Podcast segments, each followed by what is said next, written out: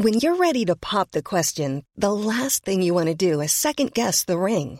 At Bluenile.com, you can design a one of a kind ring with the ease and convenience of shopping online. Choose your diamond and setting. When you find the one, you'll get it delivered right to your door. Go to Bluenile.com and use promo code LISTEN to get $50 off your purchase of $500 or more. That's code LISTEN at Bluenile.com for $50 off your purchase. Bluenile.com code LISTEN. Planning for your next trip? Elevate your travel style with Quince. Quince has all the jet setting essentials you'll want for your next getaway, like European linen, premium luggage options, buttery soft Italian leather bags, and so much more. And it's all priced at 50 to 80% less than similar brands. Plus, Quince only works with factories that use safe and ethical manufacturing practices. Pack your bags with high-quality essentials you'll be wearing for vacations to come with Quince. Go to quince.com slash trip for free shipping and 365-day returns. There's never been a faster or easier way to start your weight loss journey than with PlushCare. PlushCare accepts most insurance plans and gives you online access to board-certified physicians who can prescribe FDA-approved weight loss medications like Wigovi and Zepbound for those who qualify. Take charge of your health and speak with a board-certified physician about a weight loss plan that's right for you. Get started today at plushcare.com slash weight loss. That's plushcare.com slash weight loss. plushcare.com slash weight loss. Tiene toda, el- toda la, la inversión que muy pocas empresas pueden tener, las tienen ahí. Está rico. Es una manera de entrar bien al negocio, ¿no? O sea, te casas con alguien padre, le dices, "Eh, tengo una idea de negocio, quieren hacerla, y pues, bueno, ya es el yerno, entonces ya, ¿qué más queda, no? Ya sé. Muchas gracias por estar aquí. Bueno, yo sé que fue una coincidencia y más o menos se me dieron las cosas y acabamos en California. Sí. Estamos Me en vienes- California. Me vienes a visitar de improvisto. No sabías que venías a visitarme, pero qué bueno que viniste. Sí, no, no sabía. Qué bueno que te encontré acá. Sí, eh, platícanos un poquito de ti, eh, qué estudiaste, eh, a, a qué te dedicas, qué es lo que te gusta hacer, qué, en qué te estás desarrollando en este momento, etcétera, etcétera, etcétera. Bueno, pues eh, yo estoy, bueno, yo nací en Ciudad Juárez, eh, pero siempre he vivido en la ciudad de Chihuahua. Eh, ahorita estoy trabajando en el Instituto Nacional de Cancerología. Eh, yo hice, mm, me- bueno, la Facultad de Medicina en Chihuahua, después me fui a hacer me- medicina interna, un año en Chihuahua, otro en Juárez, después me fui a hacer hematología al Instituto Nacional de Cancerología en. México. Ahí hice tres años, acabando, eh, me enamoré del trasplante de médula ósea, me quedé me quedé a hacer alta especialidad un año este y después este me quedé a trabajar ahí y ahorita estoy haciendo la maestría en ciencias médicas Ok. Te comentas, eres eh, hematología, ¿qué es eso, perdón?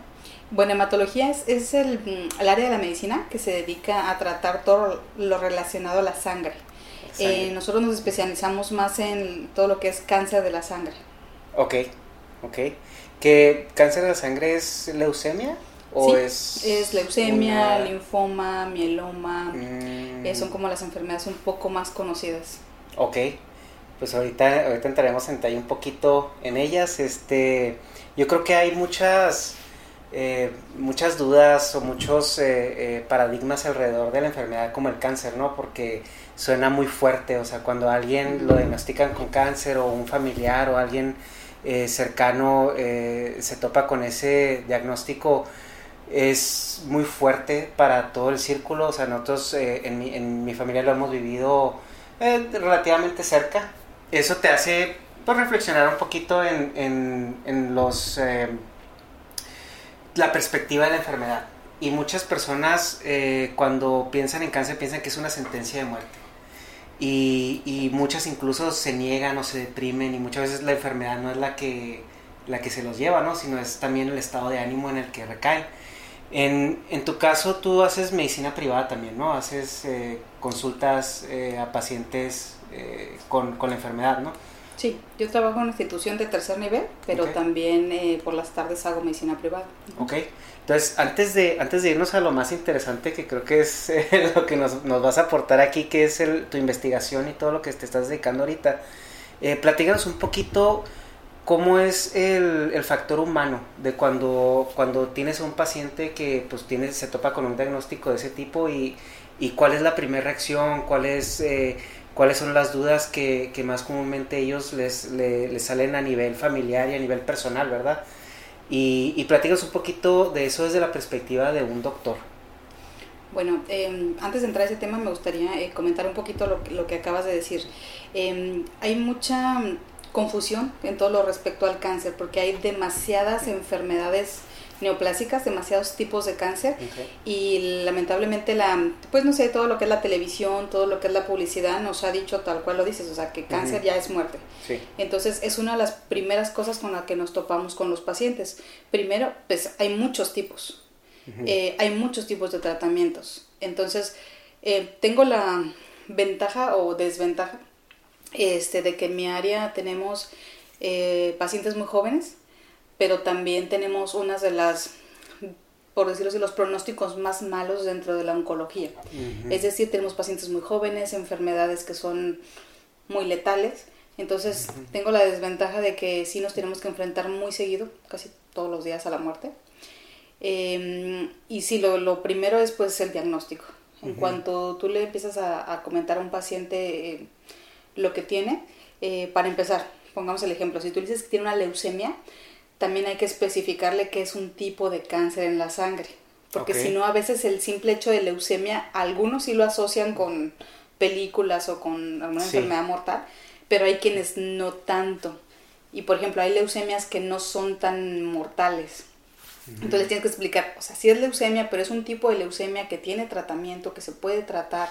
Entonces, de entrada siempre es como explicarles muy bien qué tipo de enfermedad tiene y luego eh, cuando hay ocasiones en las que el paciente ves tú que no te entiende, tú le especificas, es un tipo de cáncer en la sangre. En cuanto pronuncias la palabra cáncer, el paciente ya se fue. Entonces, tú empiezas a explicar pronóstico, empiezas a explicar tratamiento y el paciente ya muchas veces no te escucha. Entonces ahí lo pierdes. Entonces yo creo que una parte bien importante de nosotros es que tenemos que estar como muy al pendientes de que nos haya comprendido de la mejor forma. Y una cosa que yo intento mucho es que en cuanto le digo eso, le explico lo que sigue. Sí, pero tenemos opciones de tratamiento, su tipo de leucemia es esta, su tipo de linfoma es esto, vamos a ver, hacer los estudios para ver qué tan avanzada está la enfermedad, de eso va a depender. Si usted acepta el tratamiento, seguimos, o sea, siempre les doy como, como un, todavía podemos hacer algo más, ahorita espere, vamos a hacer un diagnóstico completo. Y cuando lo tengamos entonces ya platicamos de los tratamientos y de lo que sigue.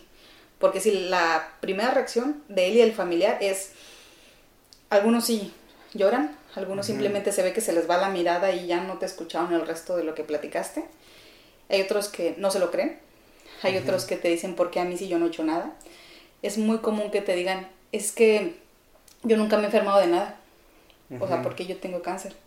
Nunca ni siquiera me han llevado al hospital. Entonces, es como... Pues por eso. o sea, es como un proceso muy fuerte el decirles, sí, lamentablemente esta enfermedad a veces se presenta en personas sin ningún dato antes.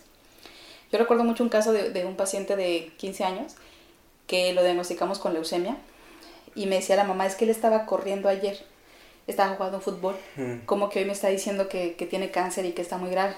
Sí, pues es que lamentablemente esta enfermedad así es. O sea, podemos estar bien un día y al siguiente es completamente diferente. En el caso de la leucemia que él presentó, es una que se asocia a mucho sangrado. Entonces él empezó con sangrado en la nariz, no se detenía, no se detenía, no se detenía. Y ya fue cuando lo llevó, empezamos a revisar y fue un hallazgo, o sea, nos dimos cuenta de sus laboratorios generales que ahí se manifestaba la leucemia. Entonces es como muy complicado decirle a una mamá que su hijo que nunca ha estado enfermo de nada, al día siguiente está con leucemia y al día siguiente está en terapia intensiva. Entonces es un proceso muy, muy complicado. Sí, especialmente cuando hablamos de, de personas jóvenes, no incluso niños, porque siempre, por ejemplo, yo tenía una bisabuela, la perdimos eh, por, por cáncer, ¿no? Pero la señora tenía 93 años, o sea, ya le tocaba, o sea, era así como que señora, ya, o sea, tiene 93 años, ¿no? Pues, podría no haber tenido nada, pero... Pero, o sea, bueno, es, eh, es difícil, pero, o sea, es, es un... Lo asimilas con un poco más de filosofía, ¿no? La señora vivió, tuvo una muy buena salud, convivió, era, eh, la señora pues estaba lúcida hasta, hasta su muerte, ¿no? Fue un proceso que pues fue un diagnóstico desafortunado, pero fue, fue rápido, fue en paz y, hasta cierto punto, ¿no? Pero cuando hablamos eh, de un adolescente, de una persona joven o incluso de un niño, el, el, el punto aquí es cómo, o sea, psicológicamente, cómo, cómo se da el apoyo o cómo se da el tratamiento para que la misma familia no, no se, vaya, no se, no se desmorone o no se desintegre dentro de ese, de ese diagnóstico. Fíjate que, bueno, parte de lo que yo hago en el instituto que ahorita platicaremos es una parte de investigación y mm, nos hemos dedicado mucho a la parte psicológica. De hecho, una de, de mis principales colaboradoras es una, este, tiene doctorado en psicología y es experta en esto. Y hemos desarrollado mucho esto. Eh, hemos visto mucho que en primera el paciente, aparte de que no se le espera, no sabe qué va a hacer. Y de que realmente el diagnóstico altera tanto el círculo familiar que incluso cuando lamentablemente el paciente llega, llega a fallecer, ya hubo tanto daño que ya es difícil como volver a la, a la vida normal. Eh, lo primero que pasa es que tiene que haber algún tipo de cuidador primario. De alguna forma es la persona responsable del paciente. Obviamente cuando son este, hijos, pues generalmente es la mamá. Cuando son los papás, generalmente es una hija o la esposa. Entonces es una situación muy complicada. Algo que a mí me parece relevante mencionar es que eh, yo me dedico a ver adultos. Okay. Eh, y ahorita hay mucho apoyo en todo lo que son asociaciones hacia niños. Pero, por ejemplo, y de, desde mi perspectiva, este, yo atiendo muchos padres de familia. Entonces, cuando un padre que es el encargado de llevar el sustento Sí. a casa se enferma, toda la familia se desmorona. Entonces, yo no puedo entender muchas veces cómo es que no se apoya más a los Ujú. adultos. Y no lo digo en forma mala, ¿no? Sino porque los niños con cáncer tienen mucho apoyo. Pero siento que falta mucho apoyo a los adultos porque son la, pues la base de la familia. Fíjate que eso es algo, no lo había reflexionado, pero tienes razón. O sea, siempre que vemos en la televisión fundaciones para el cáncer, vemos niños eh, eh, o adolescentes. Pero tienes razón, no, nunca vemos adultos y, es algo, es algo muy interesante lo que, lo que estás comentando. Ya cuando lo ves desde esa perspectiva, porque sí es cierto, o sea, ¿quién, quién los apoya a ellos, no? Sobre todo porque es una enfermedad que, que es muy desgastante a todos los niveles y, y el nivel económico es yo creo el principal y sobre todo cuando atacas al, al proveedor de, del sustento es, es aún más difícil, ¿no? Es... eh, Lo vemos muy seguido, que mm, precisamente el paciente no puede, mm, eh, siempre está como en, la, en el cumplir su tratamiento o seguir trabajando para darle sustento a su familia. Entonces yo en alguna ocasión este, tuve una experiencia de vida que yo recuerdo que llegué a comentarle a un paciente que, que tenía que seguir los tratamientos, que no podíamos hacerlo si él no se apegaba, que tenía que hacer caso. Y quizá en ese momento fue un comentario pensando que era esos pacientes que no les interesaba. ujú, Pero en ese segundo él se quedó como muy quieto, me volteó a ver a los ojos y me dijo, doctora, es que o me pongo la quimio o le doy de comer a mi familia. Entonces tú dices, tú, oye, o sea, sí, pues sí. Y muchas veces nos ha pasado también que tengo otra paciente que la verdad es que te mueve a veces todo, porque la paciente no sabía si seguir yendo a la secundaria o acudir con su mamá a las consultas, porque pues obviamente ella quería salir para poder trabajar, pero ¿quién iba con su mamá a las consultas? Y la mamá lamentablemente confundía a veces muchas cosas y le pedíamos que fuera alguien acompañándola para que ella no se equivocara al ponerse los tratamientos o en las citas. Entonces. Es como muy complicado ver la parte del médico hacia afuera, pero siempre hay un contexto tan grande alrededor que nosotros trabajamos mucho con un equipo así multidisciplinario, con, con el apoyo de psicología por un lado, con apoyo de trabajo social, porque hay mucho más que nada más el diagnóstico. Porque después del diagnóstico va y el tratamiento, y con qué lo vas a costear.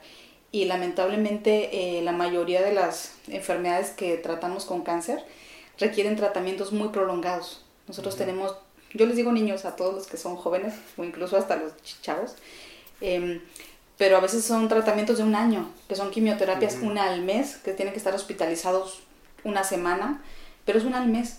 Entonces, Ujú. definitivamente, o sea, todo se rompe, o sea, el círculo de familia. Pasa mucho, por ejemplo, también que tienen otros hijos. ¿Dónde dejan a los otros hijos? ¿Quién los cuida?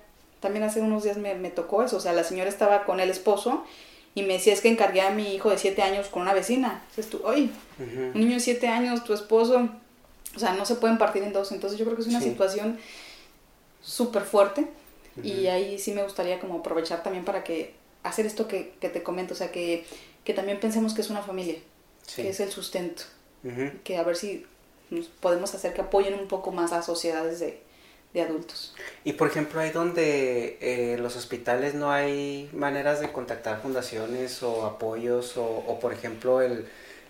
Eh, no sé hasta qué punto el gobierno está involucrado en las cuestiones de, de soporte a las familias en cuanto se, se enfrentan a ese tipo de, de, procedimientos, ¿no? Bueno, respecto al gobierno, yo he visto eh, muy poco apoyo en relación a lo que se necesita. Hay asociaciones que nos ayudan mucho, pero lamentablemente son tantos los pacientes que okay. son insuficientes. En mm. este momento me llegan a la cabeza tres. Por ejemplo, una de ellas apoya eh, solamente a, a, jóvenes, pero hasta los 18 años. Entonces, mm. ellos son, o sea, muy buenos, nos apoyan muchísimo, uh -huh. pero si ya pasas 18 años ya no tienes ese apoyo. Luego, hay otra asociación que, que apoya solamente indígenas, pero tienen que hablar una lengua, eh, pues una lengua indígena. Sí. Y pues ya no todos lo hacen, o sea, sus abuelos, sus uh -huh. padres sí, pero ellos no. Entonces ellos ya no tienen ese apoyo.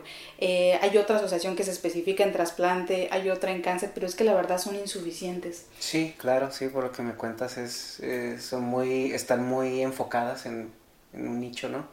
Sí. Y la otra parte es que eh, los medicamentos son costosos.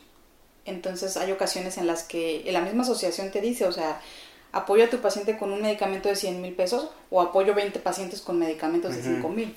Entonces, a veces no, no, es que lo quieras hacer, pero también a veces piensas, bueno, ¿quién tiene más oportunidad de, pues, de salir adelante o de seguir o de apoyar a su familia? Entonces, a veces, aunque no quieras, por más que quieras, pues no, no se puede, ¿no? Apoyar a todos. Sí, claro. Es este, pues son dilemas morales un poco complicados de resolver en ese momento y y además pues que las fundaciones muchas veces están um, motivadas por intereses particulares, ¿no? O sea, el que inició la fundación tenía su interés y consiguió el, el apoyo y logró incorporar una fundación, entonces no es como que se les puede exigir a ellos que, que se salgan de lo que de lo ah, que no, estuvieron. Exacto. O sea, nosotros lo que hacemos es que eh, buscamos, buscamos quién pudiera llegar a dar apoyo y canalizamos a los pacientes y ahora sí es, pues nosotros te damos todo el apoyo médico respecto a resumen, a todo lo que necesites, pero nosotros no podemos hacer más, más que dar un historial médico y ya ellos son los que van a tocar puertas.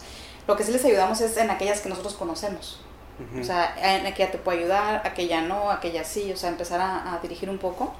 En la mayoría de los hospitales, bueno, en, donde yo trabajo, está un departamento de trabajo social y ellos precisamente se encargan de ver como esta parte donde pues ubicarlos y dirigirlos. Pero otra cosa muy importante son los albergues. Eh, okay. Gran cantidad de los pacientes que se van a tratar no son de la ciudad. Eh, muchos ni mm. siquiera tienen dónde quedarse. Entonces es otra de las situaciones a las que nos enfrentamos de que el paciente eh, todavía hay que buscarle dónde comer, dónde dormir. Y pues pasa un poco lo mismo, ¿no? ¿Dónde? ¿Dónde? Familiares, amigos albergues es lo que siempre nos, nos apoyamos en ellos y pasa lo mismo, o sea, pues cuántos pacientes puede apoyar un albergue. Ahora en la, en la situación de la, de la desinformación, o sea, no, sabemos que México es un país de, de, contrastes, ¿no? Tenemos zonas en México que son eh, eh, como día y noche de, de otras, son polos opuestos. Y dentro de ese contraste también hay, hay demasiada desinformación acerca de, de este tipo de temas. Y lo vemos ahorita en el mundo que hay mucha gente creyendo que la Tierra es plana, hay mucha gente creyendo que las vacunas son del diablo y te van a causar autismo. Entonces, en, ¿te has topado con situaciones de ese, a ese nivel, o sea, en, en, de grado de desinformación, que los pacientes lleguen y a lo mejor te reclamen algo porque la vecina Chuchita les dijo que eso era veneno o algo así? Sí, fíjate que nos pasa mucho, yo creo que es una cuestión casi de a diario pasa de todo, del paciente que toma lo que sea, veneno de alacrán, este, agua de tlacote, eh, chochitos, eh, todas las medicinas alternativas que existen en el momento, eh, es muy común que el paciente lo haga. Em, la otra es que nosotros insistimos mucho en que, bueno, lo primerito es que no lo hagan, porque porque para empezar todo este tipo de medicamentos no sabemos realmente qué contiene y muchas de las quimioterapias hacen eh, como chocan y esto puede hacer que no funcione la quimioterapia o que produzca más efectos adversos, entonces realmente a veces no sabemos qué fue. Entonces lo primero es que tratamos de explicarles que no los utilicen. Eh, también nos pasa em, que, híjole, a veces, a veces las mamás los dan sin que se den cuenta. Me pasó un caso también hace poco que, que, empezamos una quimioterapia con un chico de leucemia y el paciente recae. Entonces la mamá nos pregunta qué pasó, por qué no funcionó. Y pues le empezamos a explicar la enfermedad es agresiva, a veces que no se funciona, empezamos a explicar médicamente y ya ella eh, me aparta hacia un lado y me comenta que pues que ella le empezó a dar un té a su hijo que le había recomendado una vecina y pues que no sabe ni qué es y que, que, que si no sería eso y lamentablemente no podemos saberlo. Entonces, yo la verdad lo que dije fue, señora, tranquila, o sea, la enfermedad es más agresiva, vamos a ver las cosas desde otra perspectiva, vamos a ver qué vamos a hacer hoy, pero no puedes saber si realmente es eso o no es eso. Entonces, lo primerito que hacemos siempre es recomendarles que no tomen nada. Eh, yo estudio y trabajo, te, te comento, en el Instituto Nacional de Cancerología, y les digo muchos, es que si eso fuera efectivo, lo daríamos aquí, nosotros se los daríamos. O sea, no se lo estaría recomendando a nadie, o sea, sería algo que nosotros utilizaríamos de entrada. Ahí déjame entrar a un tema que, que lo he escuchado ya un par de veces o más de esas, desgraciadamente, donde hay muchas conspiraciones, mucha gente que trae sus estudios y hace sus videos y todo y hace sus artículos, incluso sus libros donde hablan de los intereses ocultos, ¿no? de la medicina que, que, la, que la medicina ahorita es una, lo que le llaman la, Big Pharma o la, gran farmacéutica, que el interés y el negocio es que estés enfermo. Y parte dentro de esas conspiraciones que hay, que hablamos de los antivacunas y esto y aquello, está de que los tratamientos para el cáncer son diseñados para que te mantengas enfermo o lo suficiente como para que seas negocio. Y atacan precisamente las quimioterapias. Y es lo que dicen, es que una quimioterapia te mata y lo hacen así porque después te dan la cura y ya te curas o si ellos deciden que no, pues no te curas. Entonces mucha gente ve a las quimioterapias como una mentira, o sea, como una farsa. Y, y es, es, es, desinformación, es, es exactamente lo mismo que el argumento contra las vacunas, ¿no? O sea, que porque ellos sacaron una correlación no sé de dónde, y porque a lo mejor vieron a una persona que pasó por quimioterapia y no se curó y otra que sí, y entonces ellos piensan que esto es una, una conspiración alrededor. Eh, en eso, ¿qué, ¿qué nos puedes decir como para poder entender lo que es una quimioterapia, cómo funciona? Eh, realmente sí es cierto que, que hay un interés oculto para hacer negocio, para lucrar o algo. bueno, dijiste demasiados temas que, son, que, son, que son muy importantes. Este, para empezar, la verdad a mí me, da tristeza. Me da tristeza que, las personas no se traten por seguir estas corrientes y que no se interesen de informar de medios realistas. Eh, yo siempre les he dicho a mis pacientes, o sea, si tienes alguna duda, ven y pregúntame a mí. O sea, no preguntes a cualquiera. Entonces, de entrada, yo creo que es muy triste que tú pierdas la oportunidad de curarte quizá o de tratar a tu familiar porque no investigas más allá o porque te dejas llevar por eso. Segunda parte, que creo que es importante. Eh, bueno, yo estoy muy interesada en investigación, me gusta la metodología, me gusta mucho la estadística y una de las principales cosas que pasa con estas personas es que ellos están malinterpretando.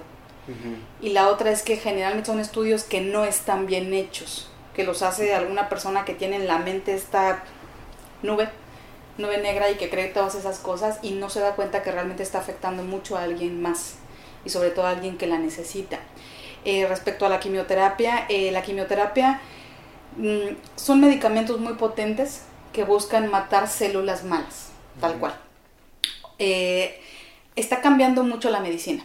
Antes teníamos unas quimioterapias muy agresivas que siempre, así lo explico a mis pacientes, o sea, siempre se llevan las células malas, pero también se llevan a las buenas. Eh, y poco a poco los estudios y toda esta farmacéutica lo que ha hecho es hacer estudios para que podamos matar a las células del cáncer nada más, para que no afecte a las células buenas. Entonces se han ido desarrollando lo que se llaman terapias blanco, tal cual dice su nombre, que ahora en vez de matar a todas, mata solamente al enfermo. El gran problema con esto es que el cáncer tiene muchas variedades, o sea, por decirlo de esta forma, suceden tantas alteraciones genéticas en el cáncer que es muy difícil y cambian muy constantemente las células alteradas. Entonces es difícil como encontrarles tal un blanco para estarlas matando. Por eso es necesario seguir estudiando y seguir estudiando y seguir estudiando. Eh, yo tengo la gran suerte de que hematología es una de las áreas en las que hay mucho desarrollo de nuevos medicamentos y se han llegado a encontrar medicamentos muy potentes. Lamentablemente hasta este momento todavía son muy costosos. Em, el asunto de los costos eh, va más enfocado a qué tan difícil es desarrollar el estudio y qué tanto se ha necesitado invertir en, investigación, en proyectos, en pruebas. Eh, y generalmente sí los medicamentos actuales son un poquito caros, pero también han demostrado que son más eficaces. Entonces yo creo que estamos en una época muy interesante en el que hemos ido viendo cómo han ido cambiando las quimioterapias y que cada vez el enfoque es a mejorar la supervivencia, eh, a mejorar que el paciente no recaiga, pero son tantas y tan diferentes las neoplasias, el cáncer que se presenta, que es difícil curar a uno con lo mismo siempre. Cuando me mencionas esto de que algunos se mueren y algunos no, es bien común. Eh, tú cuando sales del consultorio y ves a los pacientes platicando, yo creo que no hay día el que el paciente no te pregunte, es que, pero es que él sí se murió y es que él no y, es que yo tengo lo mismo. Y es cuando le dices, no, tú no tienes lo mismo. Él tiene este tipo de leucemia, tú tienes esta. Él tiene tales factores de pronóstico, tú no tienes estos factores pronósticos. Él tiene tal edad, tú no tienes esta edad. Entonces yo siempre, siempre les comento a mis pacientes que son muy diferentes, para empezar, todos. Desde qué color de ojos tienes, así de que cómo es tu cabello, cómo es tu carácter, así es la enfermedad. Cada uno tiene diferentes y características tan tan diferentes, valga la redundancia, entre ellas que, que, es imposible comparar un paciente con otro. Entonces yo siempre es lo que les pido, no te compares con nadie, vamos a tratar tu enfermedad tú y yo, todas las dudas que tú tengas las vamos a resolver. Pero creo que el, mayor problema ha sido ese, que los pacientes siempre piensan que son iguales al de al lado. Y es un, una, una, de las mayores este, errores que puedes cometer cuando te estás tratando de cáncer. Eh, esto que comentas de las farmacéuticas, lamentablemente este, la, industria farmacéutica es un negocio, o sea, ellos nacieron para vender medicamentos y el hecho de lo que ellos estudian y desarrollan, después lo venden. Pero también todo tiene su tiempo, por decirlo de una forma, o sea, siempre lo más novedoso es más caro y conforme se van investigando más cosas van haciéndose los precios más accesibles. Entonces, o sea, en esa parte es como cualquier industria. Sí. Pero yo creo que esta es como pues le puedes hacer más nota roja. Pero pues, realmente es como cualquier otra, o sea, a mí no me parece que... Además porque es, como tú comentas, o sea, es, al final de cuentas es industria privada. Tiene que haber un cliente o, un, o una, una demanda para tú suplir un producto, ¿no? Exacto. Y, y ahí es donde, donde se puede confundir un poquito eh, la gente, ¿no? O ¿Por qué hay muchas eh, farmacéuticas tratando de encontrar la cura para esta enfermedad y no esta otra. Bueno, pues simplemente porque esta otra es una entre 100 millones. Entonces, realmente se va a oír, se muy mal, pero realmente vale la pena invertir tiempo y dinero en esa enfermedad que es, no es tan común o no es tan necesitada. Y ahí es donde entran las, las fundaciones, ¿no? Porque vemos mucha gente investigando enfermedades muy raras eh, de una manera pues casi casi nuclear o muy privada. Eh, por medio de fundaciones, pero es, es por ello. Eh, y, y, sí, o sea, es, es, a la vez triste, o sea, que, que, realmente pues la farmacéutica al final de cuentas es, es la industria privada, la industria privada pues persigue un negocio. Pero fíjate que aún con eso, y no soy pro industria farmacéutica, pero reconozco eh, que ellos constantemente nos están preguntando qué pueden hacer ellos para beneficiar al paciente y existen muchos programas, por ejemplo, que el paciente compra tantos y yo le regalo algo. Por ejemplo, si, no sé, un tratamiento son ocho frascos de un medicamento, ellos te dicen, bueno, si el paciente cobra tres, yo le regalo el cuatro. ¿Me explico? O sea, mm, igual no es suficiente, porque los medicamentos son muy costosos, pero hay muchas formas en las que las farmacéuticas apoyan. También, por ejemplo, esto es más a medio privado. Okay. Eh, también te llegan a decir, bueno, si tú necesitas una prueba este, para ver si tu paciente tiene tal o cual molécula presente en la célula, bueno, yo te ayudo a que le hagas ese examen. Y si sale positivo, pues entonces quiere decir que mi medicamento es útil, pues entonces ya lo podemos utilizar. O sea, yo entiendo tal cual, que hemos dicho, es un negocio. O sea, tienes que haber una oferta y una demanda y ellos también quizá esto los ayude, ¿no? A que exista ese, que se sepa si sirve ese medicamento o no en su caso. Pero, pues yo creo que es, pues de todo. Hay como la parte buena y la parte mala. Sí, pero es, es algo que se tiene que proceder, se tiene que entender. O sea, tú no vas a ir si tú eres la única persona en tu colonia que tiene la necesidad de un producto, muy, muy probablemente el Oxxo de tu colonia no lo va a vender. Si eres tú nomás el único consumidor y lo consumes una vez por mes. Entonces es algo, es algo parecido. y... también hablando de eso, eh, estoy de acuerdo contigo. O sea, es más fácil, por ejemplo, que una industria farmacéutica desarrolle un producto para una enfermedad que es muy frecuente a comparación a una que no es. Eh, sí hay muchos este, laboratorios estudiando también esas patologías raras lo que a veces pasa también es que es muy lento, porque como son muy poco el recurso que tienen económico, pues eso tarda muchísimo. Y también tiene que ver la cuestión estadística, ¿no? O sea, entre menos, menos pacientes, menos información tienes disponible. también. es, es, algo, eh, es algo también cuestión matemática, por así decirlo. Fíjate que, bueno, sacaste un tema muy importante. Nosotros también hacemos investigación clínica y básica, pero en este caso eh, me ha llegado a tocar que a veces invitamos a los pacientes a algún tipo de estudio y a veces tienen la falsa idea de es que no, van a tratarte como la rata de laboratorio. Y dices tú, no, es que em, como que ellos no saben todo lo que va detrás. Y un estudio cuando llega con un paciente es porque ya pasó muchas etapas. Y ya se, ya se estudió que cuál es la dosis que se le debe dar, cuáles son los efectos adversos que tiene, ya se estudió si son eficaces, si son efectivos y ya la tercera fase, que es la de los pacientes, es cuando ya quieres probarlo en una población más grande. Entonces, y tal cual, al paciente jamás se le engaña. O sea, siempre se le explica muy bien ese estudio dónde se hizo, cómo se realizó, por qué él es candidato. O sea, a veces lo quieren hacer parecer como que estás engañando al paciente. Jamás engañan a los pacientes. Se les explica perfectamente y el paciente decide si quiere o no quiere. En muchas ocasiones hay estudios en los que ya no hay más que ofrecer al paciente entonces es una alternativa nueva y tal cual, cuando se lo platicas al paciente, pues él te dice, bueno, no existe nada más, pues no. Y él decide si quiere o no hacerlo. Pero también eso es muy frecuente, que, piensen que van a ser ratas de laboratorio y que vas a hacer experimentos con ellos. y no es así. Porque ya ha pasado en un proceso muy riguroso, eh, muy exhaustivo, en el que lo más importante es la seguridad del paciente. Entonces eso es muy importante recalcarlo. Mm, sí, es eh, qué bueno que lo comentas porque sí, también yo tenía la idea de que cuando te dicen, bueno, tenemos un procedimiento experimental, es así como, ya te vas a morir, pues ya qué, digo, si no funciona, bueno, y si funciona, pues ya, ya, ya, ya fuiste ganando, ¿no? Pero eh, sí, es, qué bueno que lo mencionas y lo explicas. Porque no es tanto. Sí, no es tanto así. Eh, ahora, esas regulaciones por las que una farmacéutica tiene que pasar antes de llegar a esa fase de prueba, ¿crees que eh, sobre, en Estados Unidos existe la FDA? que tiene regulaciones incluso, son de las más estrictas que hay, o sea, hay, hay medicamentos que se usan en Europa que aquí no se pueden utilizar porque no están aprobados por la, por la FDA, ¿no? ¿Crees que esas regulaciones a veces eh, influyen en que las farmacéuticas desistan en una solución, en un medicamento o, encarecer los productos? Porque al momento en que lo pueden vender, ya se invirtieron 10 años. Creo que el FDA tiene, tiene unas cuotas de tiempo que tienes que haber investigado por como 10 años y luego esto y esto y esto y esto. Entonces al momento que lo, lo llegan a vender, pues tienen millones y millones de dólares invertidos en ese medicamento y lo que quieren hacer es recuperarlo, porque al final del día una patente te dura 5 o 10 años, ¿no? Bueno, aquí es un poquito diferente. Eh, tal cual, el tiempo de experimentación varía completamente. Hay farmacéuticas que tendrán años investigando.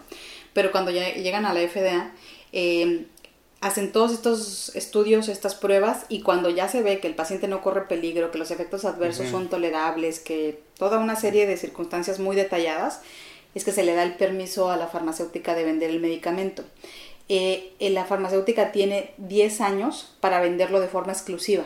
Después de esos 10 años ya se pueden empezar a, hacer los eh, bioequivalentes o los genéricos, aunque es diferente, pero bueno, en términos generales, haz de cuenta que son como los clones baratos. Cuando Simi ya entra ahí al ataque, ¿no? Sí, pero es cuenta que en esos 10 años la farmacéutica es cuando tiene que recuperar su inversión. Sí, claro. Porque ya después, pues ya el costo... Sí, estamos hablando que son años y años y, y, experimentación y fórmulas, o sea, son millones y millones y millones de dólares que invirtieron con la esperanza de, pues, de recuperarlo, ¿no? O sea... Y la otra cosa importante es que no se investiga una droga sola. O sea, generalmente se están investigando 5, 6, 7, 8. ¿Me explico? Y conforme va pasando la evolución y van viendo qué va pasando, o sea, como que van avanzando o desisten o se regresan, para llegar a un medicamento, o sea, es como demasiado lo que, lo que implica. Sí, sí, es, tiene, que, tiene que haber un beneficio interesante para que ellos, o sea, se motiven, por así decirlo. Sí, y como te digo, yo no soy pro farmacéutica, pero sí he visto que los nuevos avances, los nuevos medicamentos, o sea, sí están siendo mucho más eficaces. Eh, el paciente tiene menos síntomas adversos, se siente más, menos mal. Eh, es tan tradicional esta imagen del paciente con cáncer que es pelón este, y que se ve mal. Y ya ahorita hay muchos medicamentos en los que el paciente no se siente mal, no se les cae el cabello, el paciente sigue trabajando.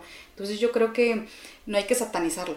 O sea, hay muchas cosas buenas que vienen. Sí, claro. Y, y, sobre todo esto, que lo que platicábamos, yo siempre les explico, hay muchos tipos de quimioterapia.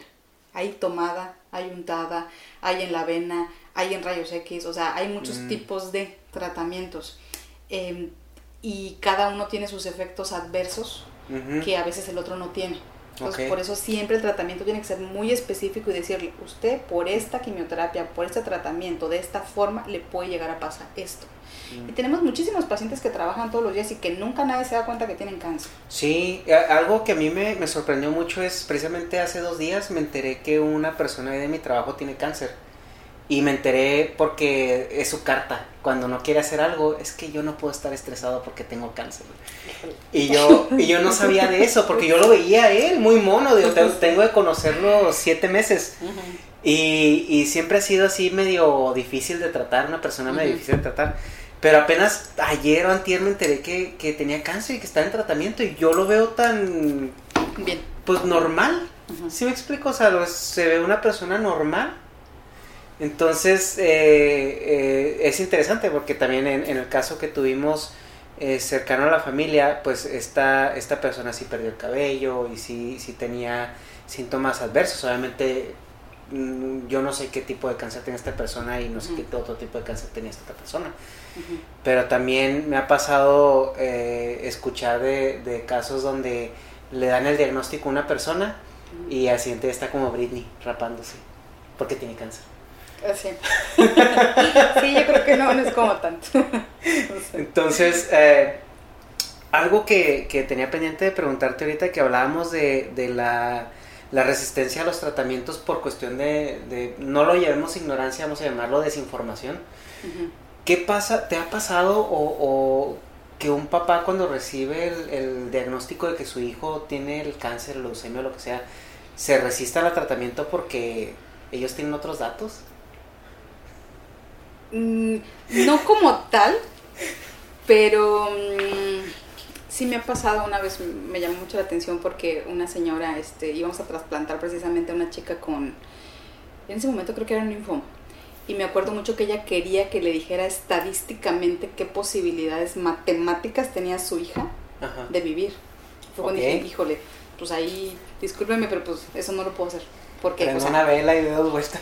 o sea, o sea, le dije, no, o sea, tal cual nosotros le damos eh, como los resultados que hay en los estudios pero pues no le puedo decir tiene un 35% de posibilidades de vivir dos meses. O sea, eso no existe. De hecho, es otra cosa que te iba a comentar. Porque hay ocasiones en las que es bien clásico en las películas que te dicen es que va a vivir cinco meses.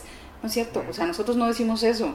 O sea, nosotros sí tenemos estadísticas pero muchas de ellas son, por ejemplo, que la posibilidad de supervivencia es de 60% a 5 años. ¿Sí me explico? O sea, pero no son así de que tienes dos meses de vida. O sea, así como se ve a veces en las películas y en las novelas. No, no es así. Entonces... Eh, mientras, más va, mientras más está evolucionando la enfermedad, es más eh, probable dar un diagnóstico de, güey, son o sea, un mes o dos semanas. Bueno, entre más avanzada está la enfermedad, eh, obviamente más invadido está el cuerpo más eh, efectos adversos ya tiene y en ocasiones y dependiendo de la enfermedad, menos es la posibilidad de curación. Y obviamente hay más posibilidad de muerte. Pero es bien difícil que les digamos así de que te quedan dos semanas de vida. O sea, no.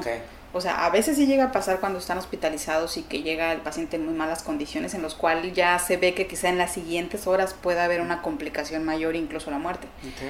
Pero aún así no es que no somos dioses, o sea, no podemos saber cuántos sí, claro. días, minutos. sí, porque también puede, pasa mucho de que es que el doctor nos decía que seis meses y ya tiene cinco años. Eso también o es que el doctor nos decía, es que parece un episodio de La Rosa de Guadalupe, ¿no? Pero es así de que el doctor nos decía tres meses y ya, ya se curó. Entonces, había una reflexión muy interesante que yo escuché de, de un astrofísico raramente, que dice, es que, por ejemplo, mucha gente utiliza ese tipo de cosas para, para eh, fundamentar sus creencias religiosas, ¿no? Y dice, y tú vas con un doctor que que te da un diagnóstico y tú vas con otro doctor y te da el diagnóstico. Pero a lo mejor fuiste con tres doctores que tienen una misma formación, que a lo mejor no están tan actualizados o, te diagnosticaron con las herramientas que ellos tenían disponibles. Y el diagnóstico pudo haber sido erróneo, pero eso no significa que, que la ciencia esté mal, o sea, significa que hay una discrepancia entre tu caso particular y lo que había disponible para poder ejercer un diagnóstico. Pero si ves una película, una serie, un, lo que sea, un drama, una telenovela, y siempre, siempre son cinco meses o seis meses. Sí, pero acabas de decir algo muy importante.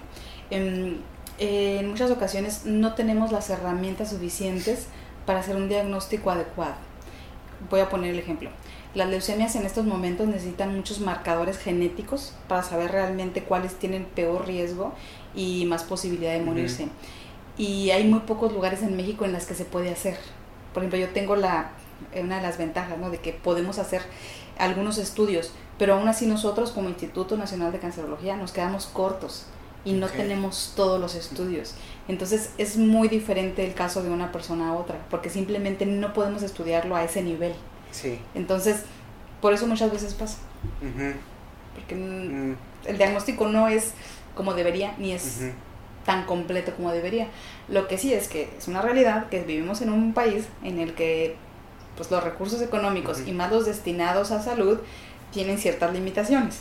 Entonces tampoco nos podemos quedar esperando hacer un diagnóstico preciso. La verdad es que siempre tenemos que empezar a dar un tratamiento, aunque a veces no tengamos el punto y la coma y todos los detalles sobre la frase. ¿Me explico? Entonces, a veces no podemos esperar a eso. Hay que empezar a tratar al paciente. Mm, ok, ya veo.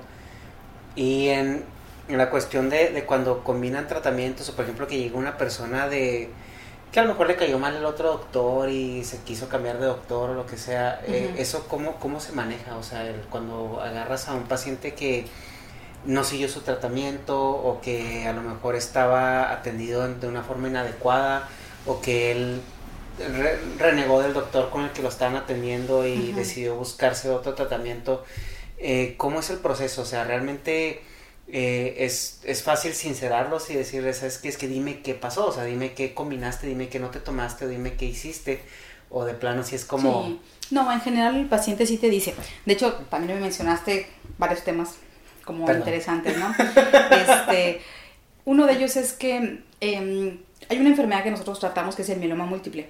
Y esta enfermedad se da generalmente en personas grandes y han pasado por muchos médicos. Entonces es muy común que ellos nos lleguen primero, empieza por ejemplo con un dolor de espalda, no falta el que va con el huesero, el que va con el quiropráctico, luego por azares del destino se fracturan algo y llegan con el ortopedista, el ortopedista los trata como si fuera otra cosa. El chiste es que el paciente ya vio cinco o seis médicos cuando al fin llega con alguien que le dice que puede ser un mieloma múltiple y lo canalizan con nosotros. Entonces, eh, lo que es más frecuente es que el paciente sigue sintiendo lo mismo, o sea, como que no hay mejoría, no hay mejoría, no hay mejoría y es lo que los, eh, en la mayoría de los casos, los empuja a seguir buscando información y a buscar a otro médico. Esa es, la verdad es que es buena, eh, porque van buscando. Pero tenemos una gran limitación y es que cuando el paciente tiene una derechohabiencia a cualquier sistema de salud, es muy complicado que pueda pedir un cambio de médico. O sea, realmente lo que a él le queda es o se trata ahí o se va. Mm. Y cuando se va, pues ya hay que ver si lo paga privado o cómo accede a otro tipo de, de, tratamiento. Una cosa que también nos pasa a nosotros mucho es que nos mandan pacientes de toda la República y que el paciente te dice, a veces te dice, yo no confío en él, no me gustó, todo lo que me decía no pasaba, es por eso busqué otra vez este otro médico y llega con nosotros. Y hay ocasiones que el médico tal cual lo que debe hacer te canaliza al paciente. Dice, esto se va a mis, de mis alcances, no lo puedo tratar, usted es un centro especializado y te lo pasa. Entonces tenemos las como las dos características. Mm. Em, otra cosa que sí se agradece, pues es que realmente el médico sepa sus limitaciones. Y yo digo, quizá no de inteligencia o de conocimiento, sino sus limitaciones respecto a los tratamientos que le puede ofrecer al paciente. Y que lo canalice en el momento correcto. Pero a nosotros nos pasa mucho, que el paciente ha pasado por muchísimos médicos y al final llega con nosotros. Y yo les digo, ya tranquilo, ya llego aquí, ya llego al mejor lugar. el, el INCAN es, se puede decir que es el centro más preparado o más eh, avanzado en, México al menos. Incluso, eh, bueno, es un instituto de tercer nivel que es descentralizado, que se especializa. ¿A qué se refiere con tercer nivel? Eh, el primer nivel es, por ejemplo, las mm, cuando tú vas a tu clínica de, em, ¿cómo se llama esto? de ¿La familiar? Sí, haz de cuenta la familiar, el médico general, el médico familiar, el que te atiende como cosas muy sencillas. Luego va el segundo nivel, que son como los hospitales regionales, como podrías llamarlo el Hospital General de Chihuahua o los hospitales así regionales del IMSS, todos esos, donde ya hay especialistas. Pero el tercer nivel es, por decirlo así, cuando ya hay como súper especialistas, una cosa así. Entonces, eh, precisamente por la forma en la que está el sistema de salud en México, eh, siempre se va primero como a que al primer nivel, que es el que trata como lo más sencillo, los resfriados, las diarreas, las cosas como muy fáciles de tratar y que no conllevan a, un peligro a la vida. Luego lo que no se resolvió ahí se pasa a segundo nivel y lo que ya se dieron cuenta que no va ahí, que necesita un tratamiento más especializado, se pasa a tercer nivel. Okay. Por ejemplo, nosotros no recibimos pacientes de primera vez eh, que, hace cuenta, eh, que lleguen y que digan, es que tengo una bola aquí de 5 centímetros. O sea, nosotros no recibimos pacientes así. El paciente tiene que ir a que lo vean en un segundo nivel, le hagan una biopsia y en el momento en que dicen que eso es cáncer, entonces nosotros lo recibimos. Porque entonces sería saturar el sistema y realmente no tratar para lo que tú has estudiado y lo que te dedicas. Ahora, en esos, en esos temas, sabemos que, bueno, igual volvemos a, las, a las limitaciones que tenemos en México, que a veces la burocracia es muy difícil y tienes una cita dos, tres, cuatro, cinco meses, ¿no? Con tu médico familiar. Entonces, desde el momento en que tú decides ir al doctor, que por lo general un mexicano decidir ir al doctor es porque no te queda de otra. entonces, desde ese momento, bueno, sí, eh, tenemos el otro de que googlea su dolor de cabeza y, se da cuenta que se va a morir en tres días, ¿no? Pero ahorita que dijiste que el dolor de espalda, ¿no? Ahorita todos los que están doliendo la espalda, ay, tengo cáncer. bueno, no, no tanto. Pero, el, todos los, los, los, que arriba de 30 años, ¿no? Cuando ya te empieza a doler todo. Pero bueno. Qué balconeate esto. Cuando ya dormir te, afecta, ¿no? Antes podía dormir 10 horas, ya no. Pero el punto es de que cuando en todo ese tiempo, al momento en que ustedes reciben al paciente, es... Eh, ¿Se podría decir que todavía lo reciben en un buen tiempo o, la mayoría de las veces es, mm, si lo hubiéramos tenido más tempranamente, hubiéramos podido hacer algo más? Yo creo que ahorita andamos como una, dijo, no sé exactamente, pero yo creo que más de la mitad de los casos ya se reciben más avanzados. Mm, yo creo que mucho de la eficiencia de los servicios de salud en otros países es que se han dedicado a poner mucha atención a los niveles básicos. Ok. Para canalizar en tiempo y forma las cosas. Te digo, pensando en estos pacientes que, que, acuden con nosotros es porque después de meses no mejoran y porque muchas veces mm. ellos son los que buscan otro tipo de atención. Entonces, ahí yo sí creo que es una falla, ¿no? Porque el que lo debería detectar es el médico. Inmediatamente en cuanto ve que eso no es de su competencia o que ya se pasa más allá, mandarlo a un siguiente nivel. Entonces yo creo que eso es una parte por la cual nos llegan muchos pacientes avanzados.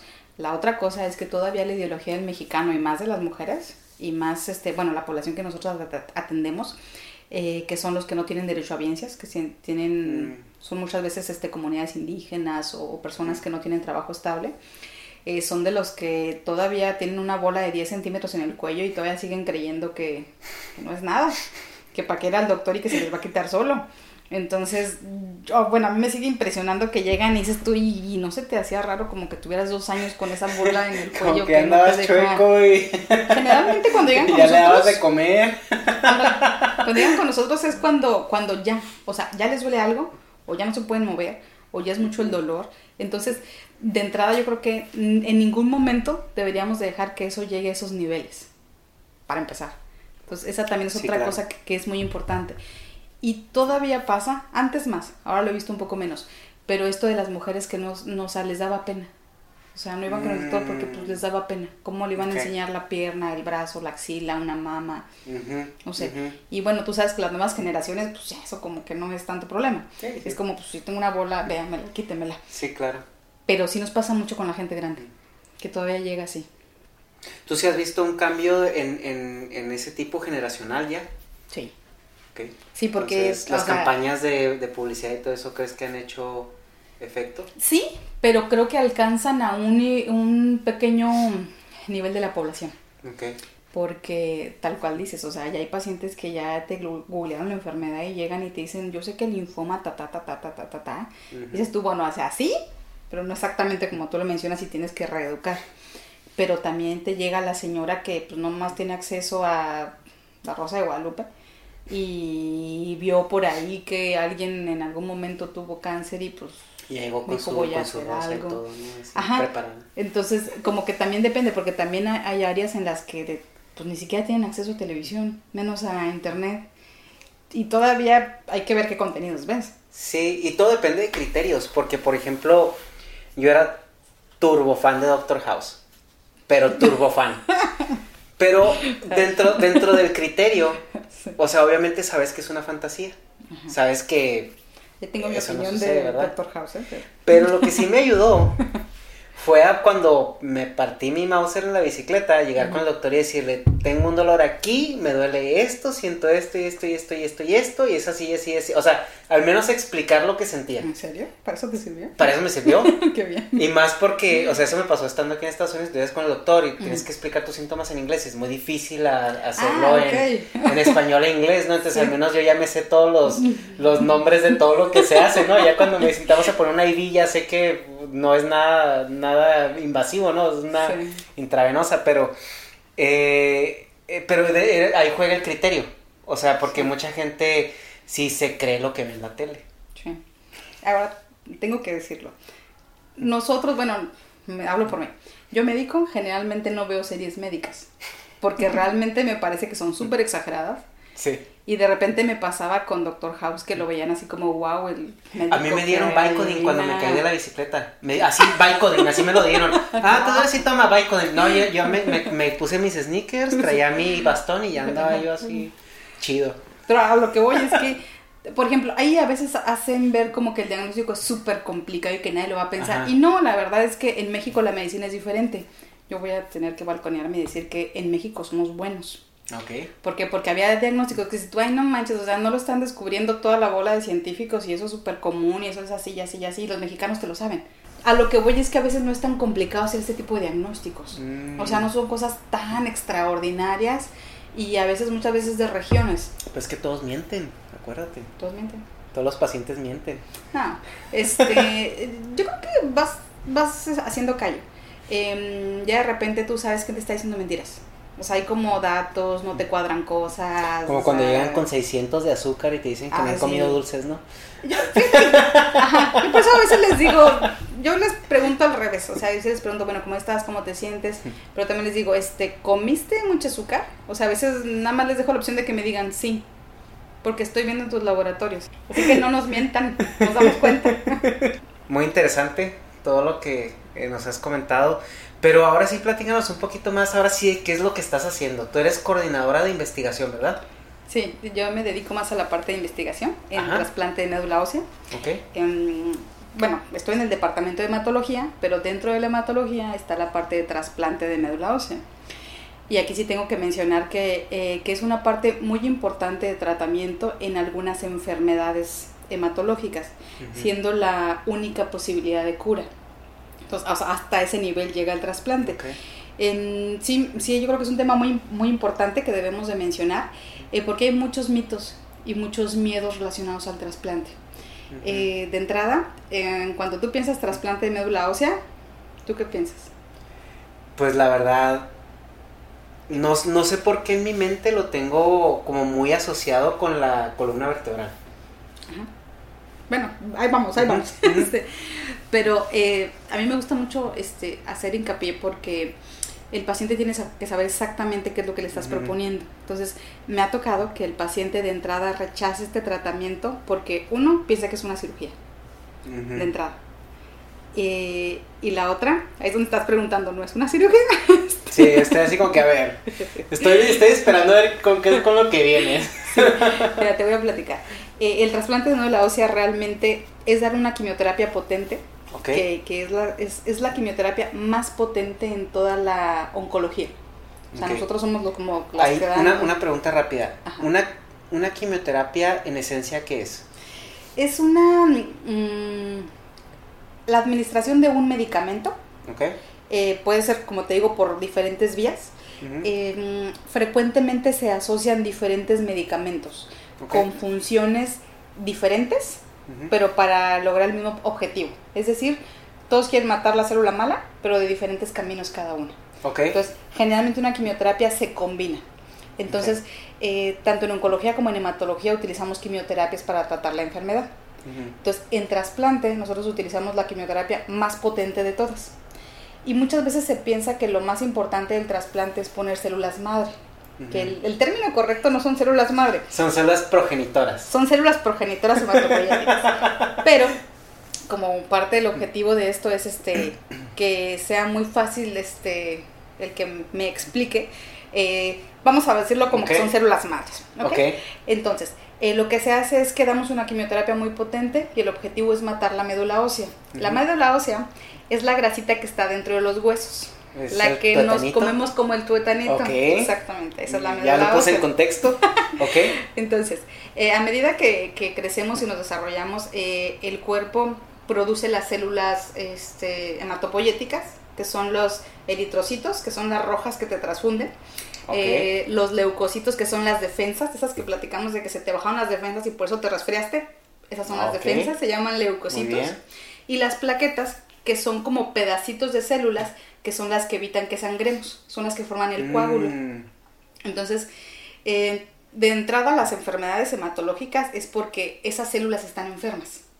Entonces, eh, lo que hacemos en el trasplante es que eh, como la célula tumoral o la célula leucémica de linfoma cancerígena este, se originó en la médula ósea y la médula ósea la tenemos en todo el cuerpo, entonces es, no, no es tan fácil como los tumores que nada más es una bola y lo quitas. O sea, estos son, enfermedades que son sistémicas, que están en todo el cuerpo. Entonces lo que se hace es que se da una quimioterapia, se intenta matar toda la médula ósea y luego se le ponen células madres para que se recupere esta médula ósea. ¿Haz de cuenta? Tal cual. Es como si quitaras la hierba mala de un jardín y luego eh, limpiaras la tierra, le pusieras cosas este, y luego volvieras a sembrar semillas. Y el objetivo es que ahora sí crezcan células sanas. Eso es lo que intenta hacer el trasplante. ¿Y el trasplante de médula para qué tipo de cánceres? Bueno, eh, principalmente se usan enfermedades hematológicas, en leucemias, en linfomas, en mielomas. Que hematológica es una enfermedad de la sangre, ¿no? Sí, todas las enfermedades de la sangre es donde se usa. Se ha estudiado en otros tipos de enfermedades. Por ejemplo, también se le... Hay enfermedades de los niños que son congénitas, que se llaman este del metabolismo, en las cuales está indicado. Hay otras que son enfermedades de las defensas, que también son enfermedades propias de los niños y también se realiza. En la oncología eh, hay un tumor que se llama germinal, este, donde se utiliza. Hace muchos años se usó en mama, ya no se usa en cáncer de mama. Ya no se usa, pero em, se sigue estudiando para ver en qué momentos y en qué enfermedades puede ser útil. Pero ahorita ya está tal cual, este, como una opción de curación de leucemias, de linfomas este, anemias aplásicas, síndrome mielodisplásico y no total curación, pero sí en mieloma múltiple es muy útil. Ok. Y es un poquito lo que decíamos. Eh, una cosa que es bien importante aquí es que el paciente eh, recibe su quimioterapia habitual, en hematología, todo. y cuando el paciente ya no tiene rasgos de enfermedad, enfermedad visible para nosotros, es cuando se lleva a trasplante. ¿Por qué? Porque el trasplante lo que intenta hacer es eliminar todas las células residuales de enfermedad que puedan estar escondidas en el cuerpo. Lamentablemente, las células eh, del cáncer son muy inteligentes y lamentablemente hasta ahorita nos van ganado porque siguen encontrando formas de evitarnos. Entonces lo que las células hacen es que se, se esconden en el cuerpo y se duermen y no las encuentras. Y cuando les da gana y tú crees que ya estás curado, se despiertan y a veces es por eso que la enfermedad vuelve. Entonces lo que hace el trasplante es que quita toda la enfermedad, la quimioterapia quita toda la enfermedad visible, todo lo que tú puedes ver que en leucemia lo llamamos como blastos. Y cuando aparentemente el paciente está curado, es cuando entramos nosotros con el trasplante. Y es cuando tratamos de matar todas aquellas células que se quedaron escondidas y que están tratando de engañarnos para después despertar. Eso es lo que hace el trasplante. Eh, y lo más importante del trasplante es la quimioterapia. Las células son solo un rescate para que ahora sí vuelva a crecer el sistema inmunológico del paciente. Si no pusiéramos las células, el paciente pues fallecería porque no podría recuperarse. Y esa es la diferencia con las otras quimioterapias.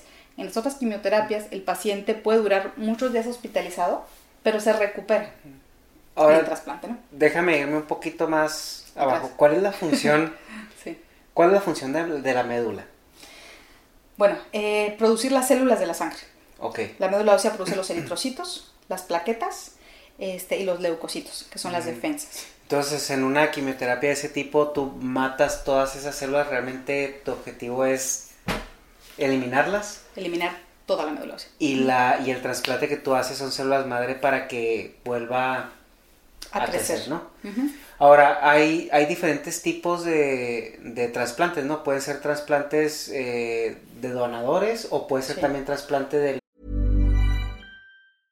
¿Ready to pop the question? The jewelers at BlueNile.com have got sparkle down to a science with beautiful lab-grown diamonds worthy of your most brilliant moments. Their lab grown diamonds are independently graded and guaranteed identical to natural diamonds, and they're ready to ship to your door. Go to Bluenile.com and use promo code LISTEN to get $50 off your purchase of $500 or more. That's code LISTEN at Bluenile.com for $50 off. Bluenile.com code LISTEN. Ever catch yourself eating the same flavorless dinner three days in a row? Dreaming of something better? Well, HelloFresh is your guilt free dream come true, baby. It's me, Gigi Palmer. Let's wake up those taste buds with hot, juicy pecan crusted chicken or garlic butter shrimp scampi. Mm. Hello Fresh. Stop dreaming of all the delicious possibilities and dig in at HelloFresh.com. Let's get this dinner party started.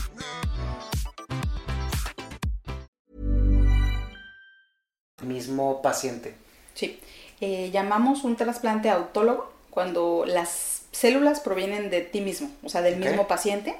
Y eso lo que hacemos es que el paciente se da el tratamiento y cuando en teoría está curado, eh, le llamamos respuesta completa. ¿Es posible enfocar el tratamiento a una sola parte del cuerpo entonces? ¿O, es a toda? Es a toda. ¿Y cómo funciona el, trasplante del mismo paciente? O sea, lo que comentas el ah, eh, lo que pasa es que, bueno, bueno, te explico un poquito. Este, el, hay el autólogo que es del mismo paciente, donde las células el mismo paciente las da, las congelamos y cuando el paciente está listo las mm, regresamos. Y el trasplante halogénico es cuando las células provienen de un donador sano, que generalmente es un hermano, que tiene que ser, eh, hay unas moléculas especiales que se llaman HLA y que tiene que ser igual al paciente. Tenemos otras opciones de donadores. Hay el donador eh, no relacionado internacional, es decir, no es un hermano y es una persona que está en el mundo que se parece genéticamente a ti, que es, costoso, es difícil, tiene su tiempo, pero esta es opción. Y tenemos la otra, eh, que es em, de un donador que es la mitad genéticamente compatible contigo. Okay. Tiene sus características y sus riesgos y cosas especiales cada uno. Pero lo más importante es que eh, dependiendo de la agresividad de la enfermedad es el tipo de trasplante. Las enfermedades en las cuales eh, lo que queremos es nada más eliminar la médula ósea, matar las células que se han quedado escondidas, es donde se hace el trasplante de uno mismo. Pero en las enfermedades que son muy agresivas y que aparte queremos células que, que luchen contra las células tumorales que se quedaron en el cuerpo es cuando utilizamos de un donador sano. Porque ahí utilizamos una cosa que se llama injerto contra enfermedad. Al introducir una célula diferente a tu cuerpo, esta reacciona y es como si fuera un soldado que empieza a matar a las células tumorales. También puede lastimar el cuerpo, pero lo que intentamos ahí más es que si ve una célula tumoral, la mate. Entonces, por eso es que el halogénico, que es de una persona compatible, se hace en enfermedades más graves. Leucemia generalmente, eh, algunos tipos de linfomas, cuando el paciente ya volvió la enfermedad después de un trasplante, o sea, hay algunas circunstancias en específico. Pero ese es como el objetivo. En una es eliminar la enfermedad que se puede esconder y en el donador halogénico es el compatible, es las dos. Tanto eliminar la enfermedad que se ha quedado escondida como tener un policía adentro que esté tratando de encontrar células para malas para matarlas. Eso es lo que usamos en los dos. Ok. ¿Y cuál es el proceso para saber si eres candidato o para tomar el tratamiento? Que tú siendo, obviamente ya te refirieron, eh, tienes un problema, tienes el diagnóstico, ahora qué es lo que sigue para, para acceder a todos esos tratamientos? Bueno, de entrada eh, tienes que ser referido por un médico hematólogo. El médico hematólogo es el que empieza a tratar tu enfermedad de primera vez, eh, te lleva a una respuesta completa, que es cuando llamamos que no hay evidencia de, de enfermedad, y él es el que lo canaliza con especialistas en trasplantes, que en este caso somos nosotros. Nosotros evaluamos al paciente, vemos si él está en las condiciones físicas eh, de recibir el tratamiento. Se le hacen estudios especiales del corazón, de los pulmones, del hígado, de todo, para saber que la quimioterapia que ya le han puesto no dañó sus órganos. Porque sabemos que toda quimioterapia tiene efectos buenos, pero también puede tener efectos malos. Entonces, verificamos primero que el paciente no tenga ningún daño que ponga en peligro su vida o infecciones. Después de eso, dependiendo del tipo de trasplante, buscamos las células. Si es el mismo paciente, entonces damos una quimioterapia especial que se llama de movilización, en el cual damos un medicamento para que las células madre que están pegadas a los huesos salgan. Porque, bueno, es muy importante decirte esto. Eh, de, digamos un ejemplo, ¿no? De mil células de la sangre, solamente una es madre. Entonces, lo que tenemos que hacer es sacar células madre. Entonces, damos una quimioterapia especial que se llama movilización para sacar esas células a la circulación. Luego se conecta un catéter. Eh, hay varias vías, ¿no? Pero algunos son de los que se ponen aquí debajo de la clavícula. Este, lo conectamos y luego se hace, sale la sangre a una máquina que se llama de aféresis. Esa máquina hace cuenta que hace un proceso en el cual saca sangre, saca todas las células madre y luego te regresa la sangre al paciente. Y se hace durante varios días varias horas hasta que completa una cantidad de células madre. Luego esa la congelamos, que se llama criopreservación. Básicamente está congelada a menos 180 grados y la guardamos. Y cuando el paciente ya está listo para ingresar al trasplante, entonces ingresa a una unidad de trasplante, que es la que tenemos nosotros en el instituto. Es un cuarto especial, es un poquito como el quirófano. Tiene un aire especial, una temperatura, ciertas características específicas. Eh, y luego le ponemos la quimioterapia, que se llama de acondicionamiento, en el cual es cuando matamos toda la médula ósea. Y luego, cuando el paciente ya está, por decirlo así, ya tiene el espacio en la médula ósea, es cuando le ponemos estas células y se ponen a través, como si fuera una transfusión de sangre. Okay. Lo importante es las células que van ahí, que ahí son las células madre. Entonces se pasan a través de un catéter y los siguientes tres días, las células se hace cuenta que circulan en todo el cuerpo del paciente hasta donde encuentran las condiciones necesarias. Ya se cuenta que acampan y empiezan a formar ahí, escogen su lugar, empiezan a hacer su casa y cuando ya están listas empiezan a reproducir células. Entonces se recupera todo lo que es el sistema inmunológico del paciente y ya vuelve a producir glóbulos rojos, eh, defensas y plaquetas. Entonces es cuando, cuando eso pasa, es cuando el paciente sale del lugar especial y ya pasa a su casa todavía con cuidados un poco especiales. Y luego ya después de unos meses el paciente ya está como listo para volver otra vez a circulación, por decirlo de esta forma. Entonces, eh, hay diferentes tipos de células, hay diferentes procesos, pero en general es como el, lo que se, hace ¿no? en el trasplante. Ahora, eh, ¿cuánto tiempo tienes en, en, la medicina? ¿Cuánto tiempo tienes en, en este rubro? Es eh, tratando solamente, bueno, no solamente, pero más este, enfocada a trasplante, tengo cinco años. Cinco años. ¿Y has visto una un avance tecnológico o sea, en, en, ese tiempo? En, hace cinco o seis años hacíamos las cosas, este procedimiento de esta manera, y ahorita ya tenemos estas herramientas, estas máquinas o esto eh, eh, diferente. Sí, la verdad es que es algo que me... Bueno, en la parte específica de trasplante digo cinco años, pero realmente desde que yo empecé ya tengo ocho. Este, y desde que empecé a estudiar medicina, pues tengo 13. entonces, o sea, ¿Cuándo terminé de estudiar un médico? Nunca. Los buenos nunca. Este, pero sí, fíjate que cuando yo estaba apenas estudiando hematología y veo ahorita y hay muchísimos cambios. O sea, a pesar de que no han sido tantos años, porque no me quiero balconear, pero como ocho años, este, ha habido muchos cambios. Lo que más me llama la atención es lo que te comentaba ahorita que ya hay medicamentos como, como específicos, que ya no tenemos que matar todo para matar las células malas. Eso es lo que a mí más me emociona y más me entusiasma de esto. Que era mi siguiente pregunta, porque realmente una quimioterapia era una, una un tratamiento extremadamente agresivo que atacaba a todo por igual, ¿no? Entonces por eso los efectos secundarios de la gente que se sentía mal, se le bajan las defensas, perdían el cabello, cosas así, ¿no? Pero ahorita que comentabas eso, que hay medicamentos muy focalizados, eh, me llama mucho la atención. Eso es, eh, ¿qué tipo de tecnología le puedes llamar? ¿Nanotecnología, biotecnología, microbiología? Es, es mucho de, bueno, eh, biotecnología, este, bioingeniería. Em, bueno, yo no me meto mucho en esas cosas, este, pero tal cual lo que se hace es que están buscando moléculas específicas en las células tumorales para encontrar este células que tal cual vayan y se acoplen este, y la maten, nada más a ella. Entonces a mí me parece la verdad súper interesante. Que es como, se puede decir que es como un antibiótico más o menos, o, mm, porque por ejemplo cuando yo tengo cuando yo tengo gripe no me tomo un antibiótico y me manda la lona, ¿no? O sea, me quita las molestias que, que tengo en específico.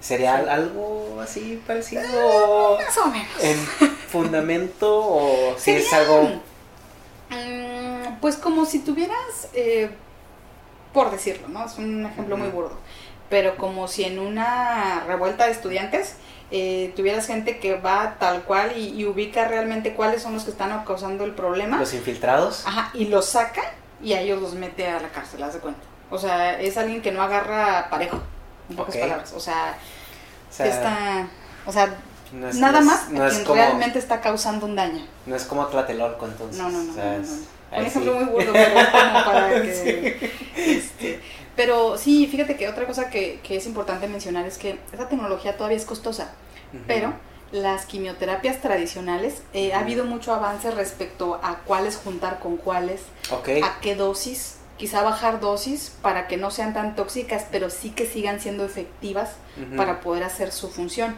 Entonces, ha habido mucho esto. Eh, ha habido mucha, mucha investigación respecto a qué combinar con qué.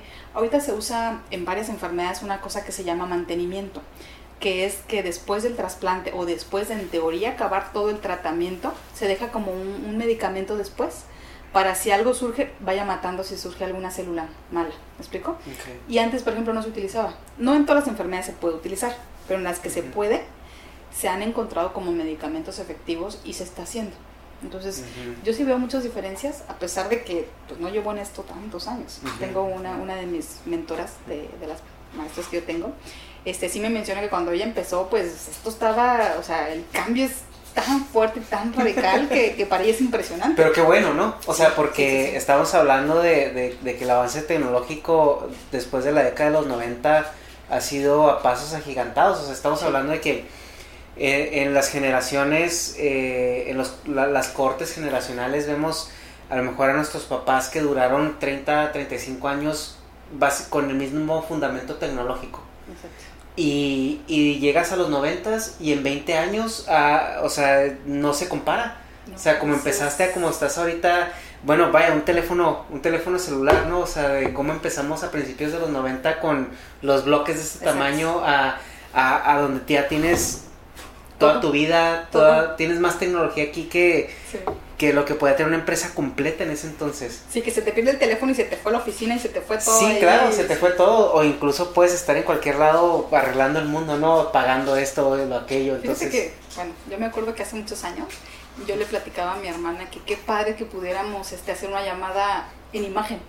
Así como se veían los supersónicos, así de que tú Ah, estás viendo, o sea, yo me acuerdo y hace unos días estábamos platicando y digo, ¿te acuerdas hace muchísimos años? Y ahora lo haces en Skype y en tu teléfono en cualquier Sí. instante. sí, Entonces, sí, sí. Donde sea, donde estés, estás que ahí es donde yo veo la parte buena de las farmacéuticas, porque el hecho de querer ganar este, los ha hecho muy competitivos y los ha hecho que tienen que desarrollar mejores cosas. Y la única forma de ganarle al otro es hacer algo que el otro no tenga, que sea mejor y que produzca menos efectos para que lo recomiendes. ¿Me explico? Entonces, Ahí mi argumento conspiratorio sería, sí, pero es que hay muchas farmacéuticas eh, alineadas ay, con la mafia del poder y con, Dios mío, ya con la cultura neoliberal y La todo mafia del eso. poder, claro, sí. sí.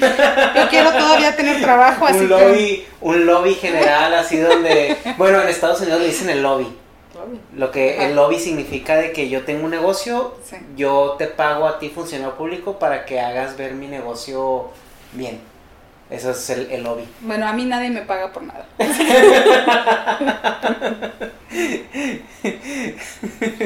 Pues no, pero yo como soy una este, fiel asidua a la investigación, o sea, para mí es Tu motivación es realmente... Sí, o sea, yo hay tantas cosas que, que creo que se pueden mejorar que, que yo lo veo como bueno, ¿no? pero bueno, es Sí. diferente, ¿no? Yo no hago investigación farmacéutica, yo investigación clínica y Ajá. pues a mí nadie me paga, entonces Sí. este, este, esto sí es por amor al arte. Estás del otro lado, ¿no? Sí, entonces, vengan, vengan a, A- hacerme lobby. avanzamos muy lento, pero lo hacemos. No, pero eh, qué bueno que haya personas como tú, de verdad. Qué bueno. Que se estén preparando, que no Sí. desistan, porque eh, eh, sí muchas veces eh, hay, hay muchos médicos que entran a un lugar cómodo y ahí se quedan. Entonces sí es, es bueno saber que hay gente que está activamente tratando de, de mejorarse y, de, y de, de llevar esto al otro nivel. Así Sí. como, y ahorita que se junta muy bien la, la medicina con la, con la biotecnología, que realmente eh, tienes ingenieros trabajando en, en soluciones para ayudarle a los médicos en diagnóstico, en tratamientos, en Fíjate que hab- hablando de ese tema también ha habido muchísimos, muchísimos este, avances en el diagnóstico, lo cual pues para nosotros eso es la ayuda más Un grande. diagnóstico eh, eh, puntual y a tiempo es la clave, ¿no? Muchas Exacto. veces. O sea, si tú no tienes las herramientas para hacer un diagnóstico, pues mm, la posibilidad de que des el tratamiento correcto es muy baja. Entonces, eh, todos los avances que hay para los patólogos, para que nos puedan decir que sí es un cáncer o que no es un cáncer, o cómo diferenciarlo de otro es muy importante. Todo lo que es de imagen. Eh, ahorita se usa, bueno, tengo la fortuna, ¿no? De que nosotros podemos utilizar lo que se llama PET-CT, que es, yo se lo digo a los pacientes, es como una foto en la cual les ponen una sustancia en la sangre que hace que las células de cáncer brillen ¿no? Con el- ajá. brillen. Haz de cuenta que, o sea, no me gusta, ¿verdad? Pero cuando un paciente está invadido por cáncer, es como un arbolito de Navidad. O sea, tú ves como, o sea, te digo, no me gusta, pero es impresionante que, que, que puedas verlo a ese nivel. Lo que es verdad Sí. es que pocos centros lo tienen. Ok, está, está Pero limitado es- el recurso. Ajá, entonces, Pero es realmente de mucha ayuda, o sea, porque tal cual puedes ver exactamente dónde está la enfermedad, eh, dónde hay que dirigir el tratamiento, cómo está respondiendo al tratamiento. Entonces yo creo que eso es súper importante, porque si eso no existiera, pues aunque existieran los medicamentos más buenos del mundo, y la otra, pues es que tienes que tener quien los interprete. O sea, Sí, no, claro. no voy a hacer de menos nuestra función, ¿no? Porque realmente pues todo el conocimiento que tenemos, pues tiene todo. O sea, tú tienes que interpretarlo, tienes que analizarlo y tienes que dar un resultado y ya dar un tratamiento. Una pregunta, ¿el cáncer tiene que ver con cuestiones genéticas? Mm, hay mucho. Hay, hay, hay mucha información y hay mucha desinformación. Por ejemplo, sobre bueno, eso. yo, yo lo que veo es, eh, siempre que veo un niño con cáncer, el 99.9 de las veces que, que, que yo lo veo, al menos en la tele o algo así, es leucemia. Bueno, es que son Tiene... los... Híjole, Es más fácil que un niño tenga leucemia que un adulto. O sea, hay como una fase ahí donde... Vaya varias cosas. Este, dependiendo del tipo de cáncer, es como la predisposición hereditaria a presentarlo. Eso nos lo Ujú. preguntan, yo creo que todos los días los pacientes en Ok. el consultorio. Eh, si ellos tuvieron cáncer, si alguien va a tener. ya hay unos cánceres que, que, ya está como muy bien documentado. Por ejemplo, el mama. Yo no me dedico a mama, pero hay específicamente un gen eh, que si se encuentra hay alta posibilidad de que la familia que presenta ese gen lo tenga. Pero por ejemplo en las leucemias y en los linfomas no. Eh, el hecho de que un paciente tenga leucemia no quiere decir que alguien en su, en su este, familia lo va a tener. Lo que sí hemos visto es que es frecuente que un paciente con cáncer tenga algunas personas en su ancestría que han tenido cáncer. No lo mismo, cualquier tipo de cáncer. Pero también tenemos el otro caso, que nadie nunca en la vida ha tenido. Bueno, entonces, este, respecto a la parte hereditaria, eh, como comentábamos, en muchas ocasiones el hecho de que se presenten niños en la tele y todo esto es más por una cuestión taquillera. ¿De empatía? Ajá. Es más a veces por una mm. cuestión de empatía. La otra es que es verdad, o sea, hay cierto tipo de leucemias que son más frecuentes en niños. Por ejemplo, la, la, leucemia linfoblástica aguda, que es otra de las que trato, el 70% son en niños. Y sí, el 30% en adultos, es verdad. Pero también hay otro tipo de cánceres que son en, en adultos y son muy importantes. Entonces, la cuestión genética es todo un... Todavía se no es que se desconozca, bueno, también se desconoce, pero lo más importante es que no se ha encontrado como tal que solamente un gen sea el que lo produce. Generalmente el cáncer lo que pasa es que son muchas alteraciones en diferentes lugares que llegan a un cáncer. Entonces es muy difícil poder predecirlo o poder este, heredarlo. Se hereda como la tendencia a. ¿Como una predisposición? En algunos casos es más bien por los eh, a lo que se expone. Por ejemplo, en cáncer eh, eh, bueno, el único que sí es como más conocido que supone un factor de riesgo, pues es el cáncer de, este, de pulmón, por fumar. Ok. Pero hay muchas otras cosas que no importa lo que tú hagas, o si comas carne o no comas, o que hagas, este, no te favorecen a presentar cáncer, por ejemplo. Entonces, realmente todavía es como muy difícil echarle la culpa a algo. Por ejemplo, una de las cosas que está más descrita es que a veces los plaguicidas eh, pueden hacer leucemias o las radiaciones. Pero por ejemplo, el ejemplo este de la, de la bomba de este atómica, eh, ahí sí se vio tal cual que la radiación ocasionó muchas leucemias. Pero generalmente no estás expuesto a esas cosas. ¿Sí me explico? Entonces hay, hay, campesinos que es frecuente que nos lleguen y que tengan antecedente de haber fumigado sus campos y nunca haberse puesto algún tipo de protección. Pero también hay muchos que nunca estuvieron expuestos a nada y lo tienen. Entonces, como que todavía no está tan, tan descrito esto. Es interesante porque hay muchas ah, familias que, por ejemplo, la abuelita se murió de cáncer de estómago, el abuelo el, que le sigue se murió de cáncer de estómago, o sea, como que traen ese linaje, pero eh, como comentas, a lo mejor puede ser cuestiones de hábitos y predisposición por tu mismo código genético, pero no es tanto que por genética lo vayas a tener. Es más bien hábitos. Hay, hay algunas enfermedades, por ejemplo, esto que mencionas de cáncer de estómago, eh, que se pueden asociar a, no sé, al uso de, por ejemplo, de carbón, o sea, ciertas sustancias este, derivadas de comer carne asada, o por ejemplo, de una bacteria que a veces está que se llama Helicobacter pylori, o sea, a veces se ha llegado a ver que quizá quienes están expuestos a esto pueden llegar a presentarlo. Pero no el que tengas uno dice que va a pasar el otro. Entonces hay mucho de hábitos. También por eso estamos ahorita en la etapa de, eh, de la vida saludable, de volver a lo natural y de dejar como... Que eso me lleva a mi siguiente pregunta. ¿Que hay una manera de un estilo de vida que un doctor pueda recomendar o una alimentación o algo para evitar el cáncer de alguna manera? Pues eh, sí, sí, no. O sea, sí, porque ya se ha descrito, bueno, que hacer ejercicio, eh, comer productos naturales, eh, bajar mucho a todo lo que son productos procesados, o sea, todo eso nos lleva a tener una mejor salud. Y en tener una mejor salud nos va a llevar a tener menos factores de riesgo que puedan llegar a hacer que puedas presentar un cáncer.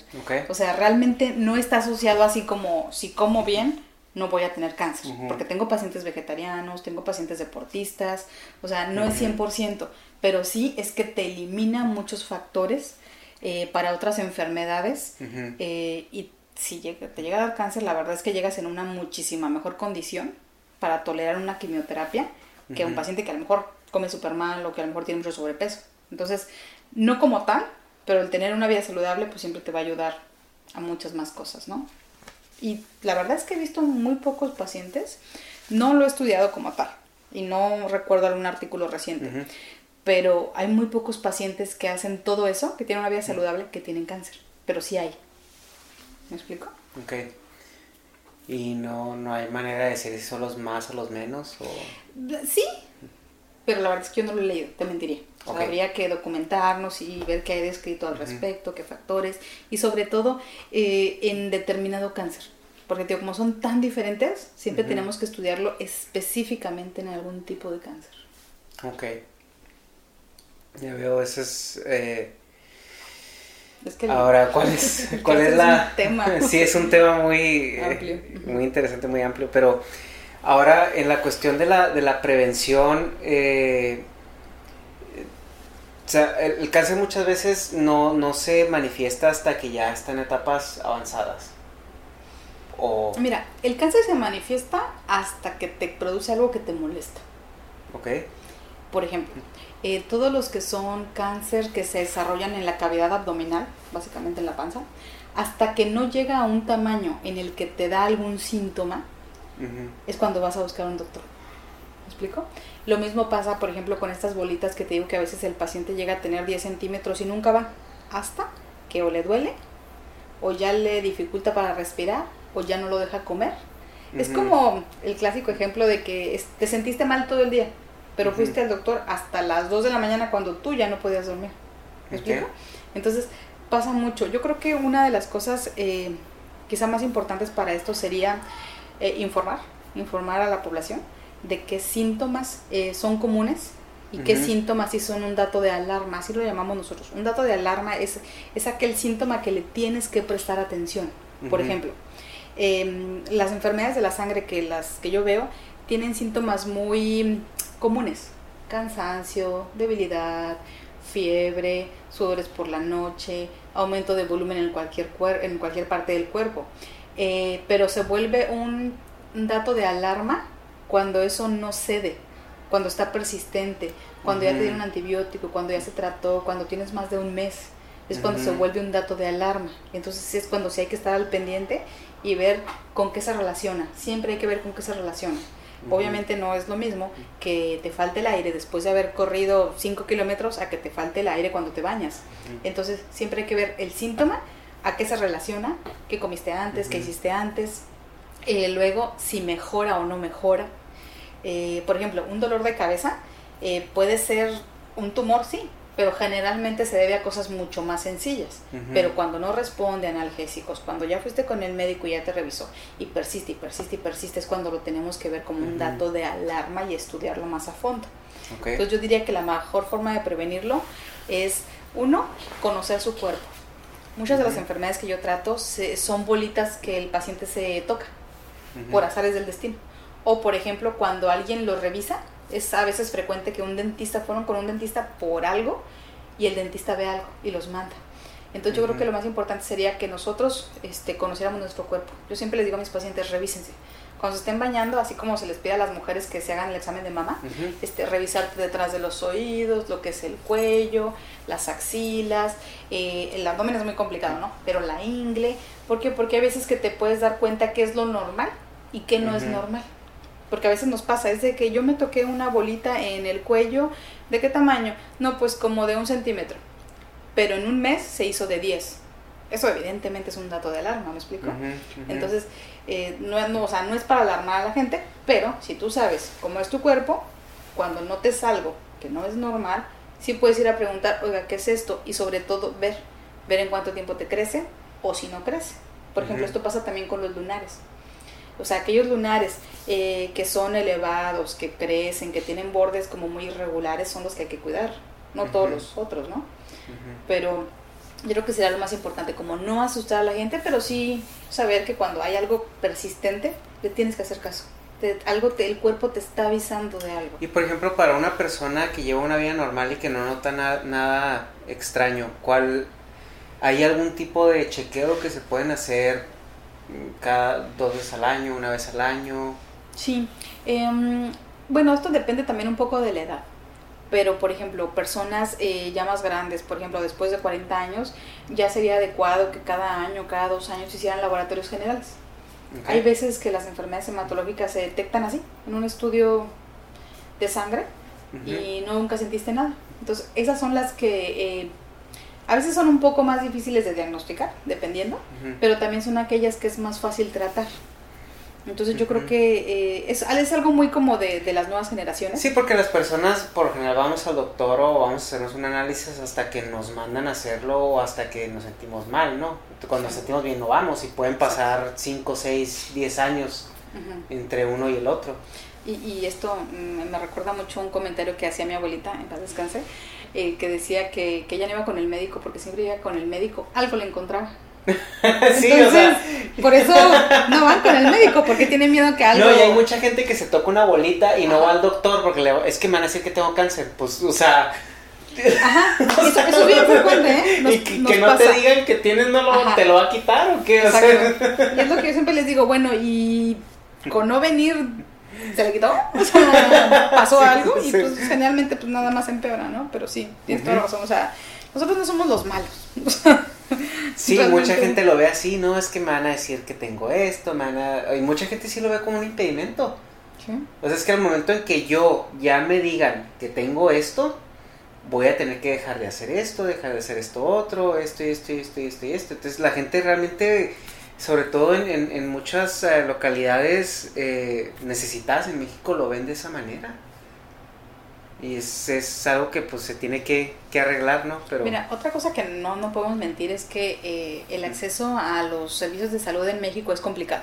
Como tú lo mencionabas, si es un IMSS, si es un ISTE, o sea, a veces son semanas de ir a hacer fila para que te den la cita y el día que vas es desde las 7 de la mañana hasta ver que te atiendan y no puedo decir que no porque hay veces que el paciente te dice que el médico nunca levantó la mirada y nunca volteó a verlo y nunca lo revisó.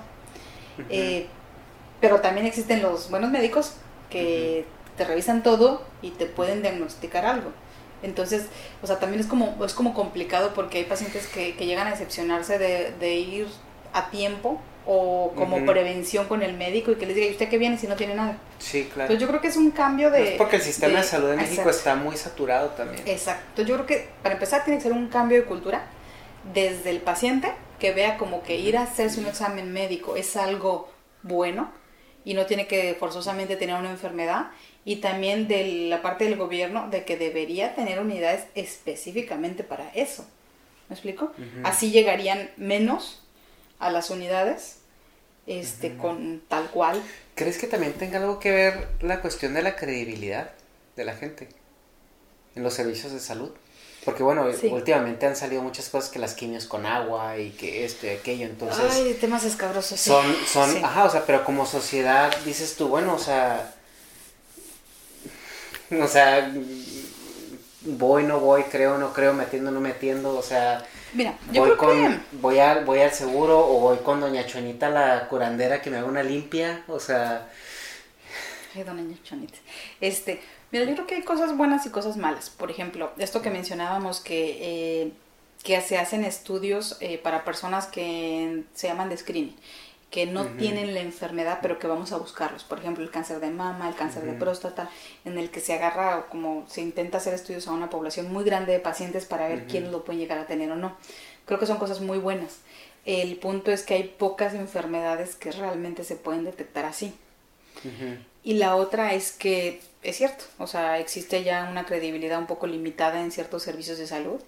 Eh, híjole, ahí sí no puedo decir nada, es que no hay ni cómo defender, es que cuando salió esta noticia de, de, las quimios con agua, o sea, yo creo que para la gente que tratamos cáncer es como, o sea, ¿cómo? ¿Cómo puede ser, o sea, posible si sí, nos dedicamos a tratar de curar y, y, hacer Y ahorita eso, que se ven pues las escasez de, de, de, de medicamentos y todo eso, ¿no? Que es algo que eh, ahorita últimamente ha sido tema. Lamentablemente Pero- yo creo que, que va a ser tema todavía durante yo creo que los siguientes años, que estamos muy limitados al acceso. Eh, tengo la suerte de tener trabajo. Este, lamentablemente con todos los cambios que se están haciendo, este, muchas personas dedicadas al área de la salud han perdido su trabajo.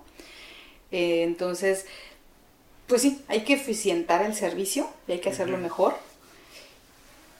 pero bueno, yo espero que en, este, en estos cambios este, pues realmente haya un cambio ¿no? que, que beneficie eh, al paciente.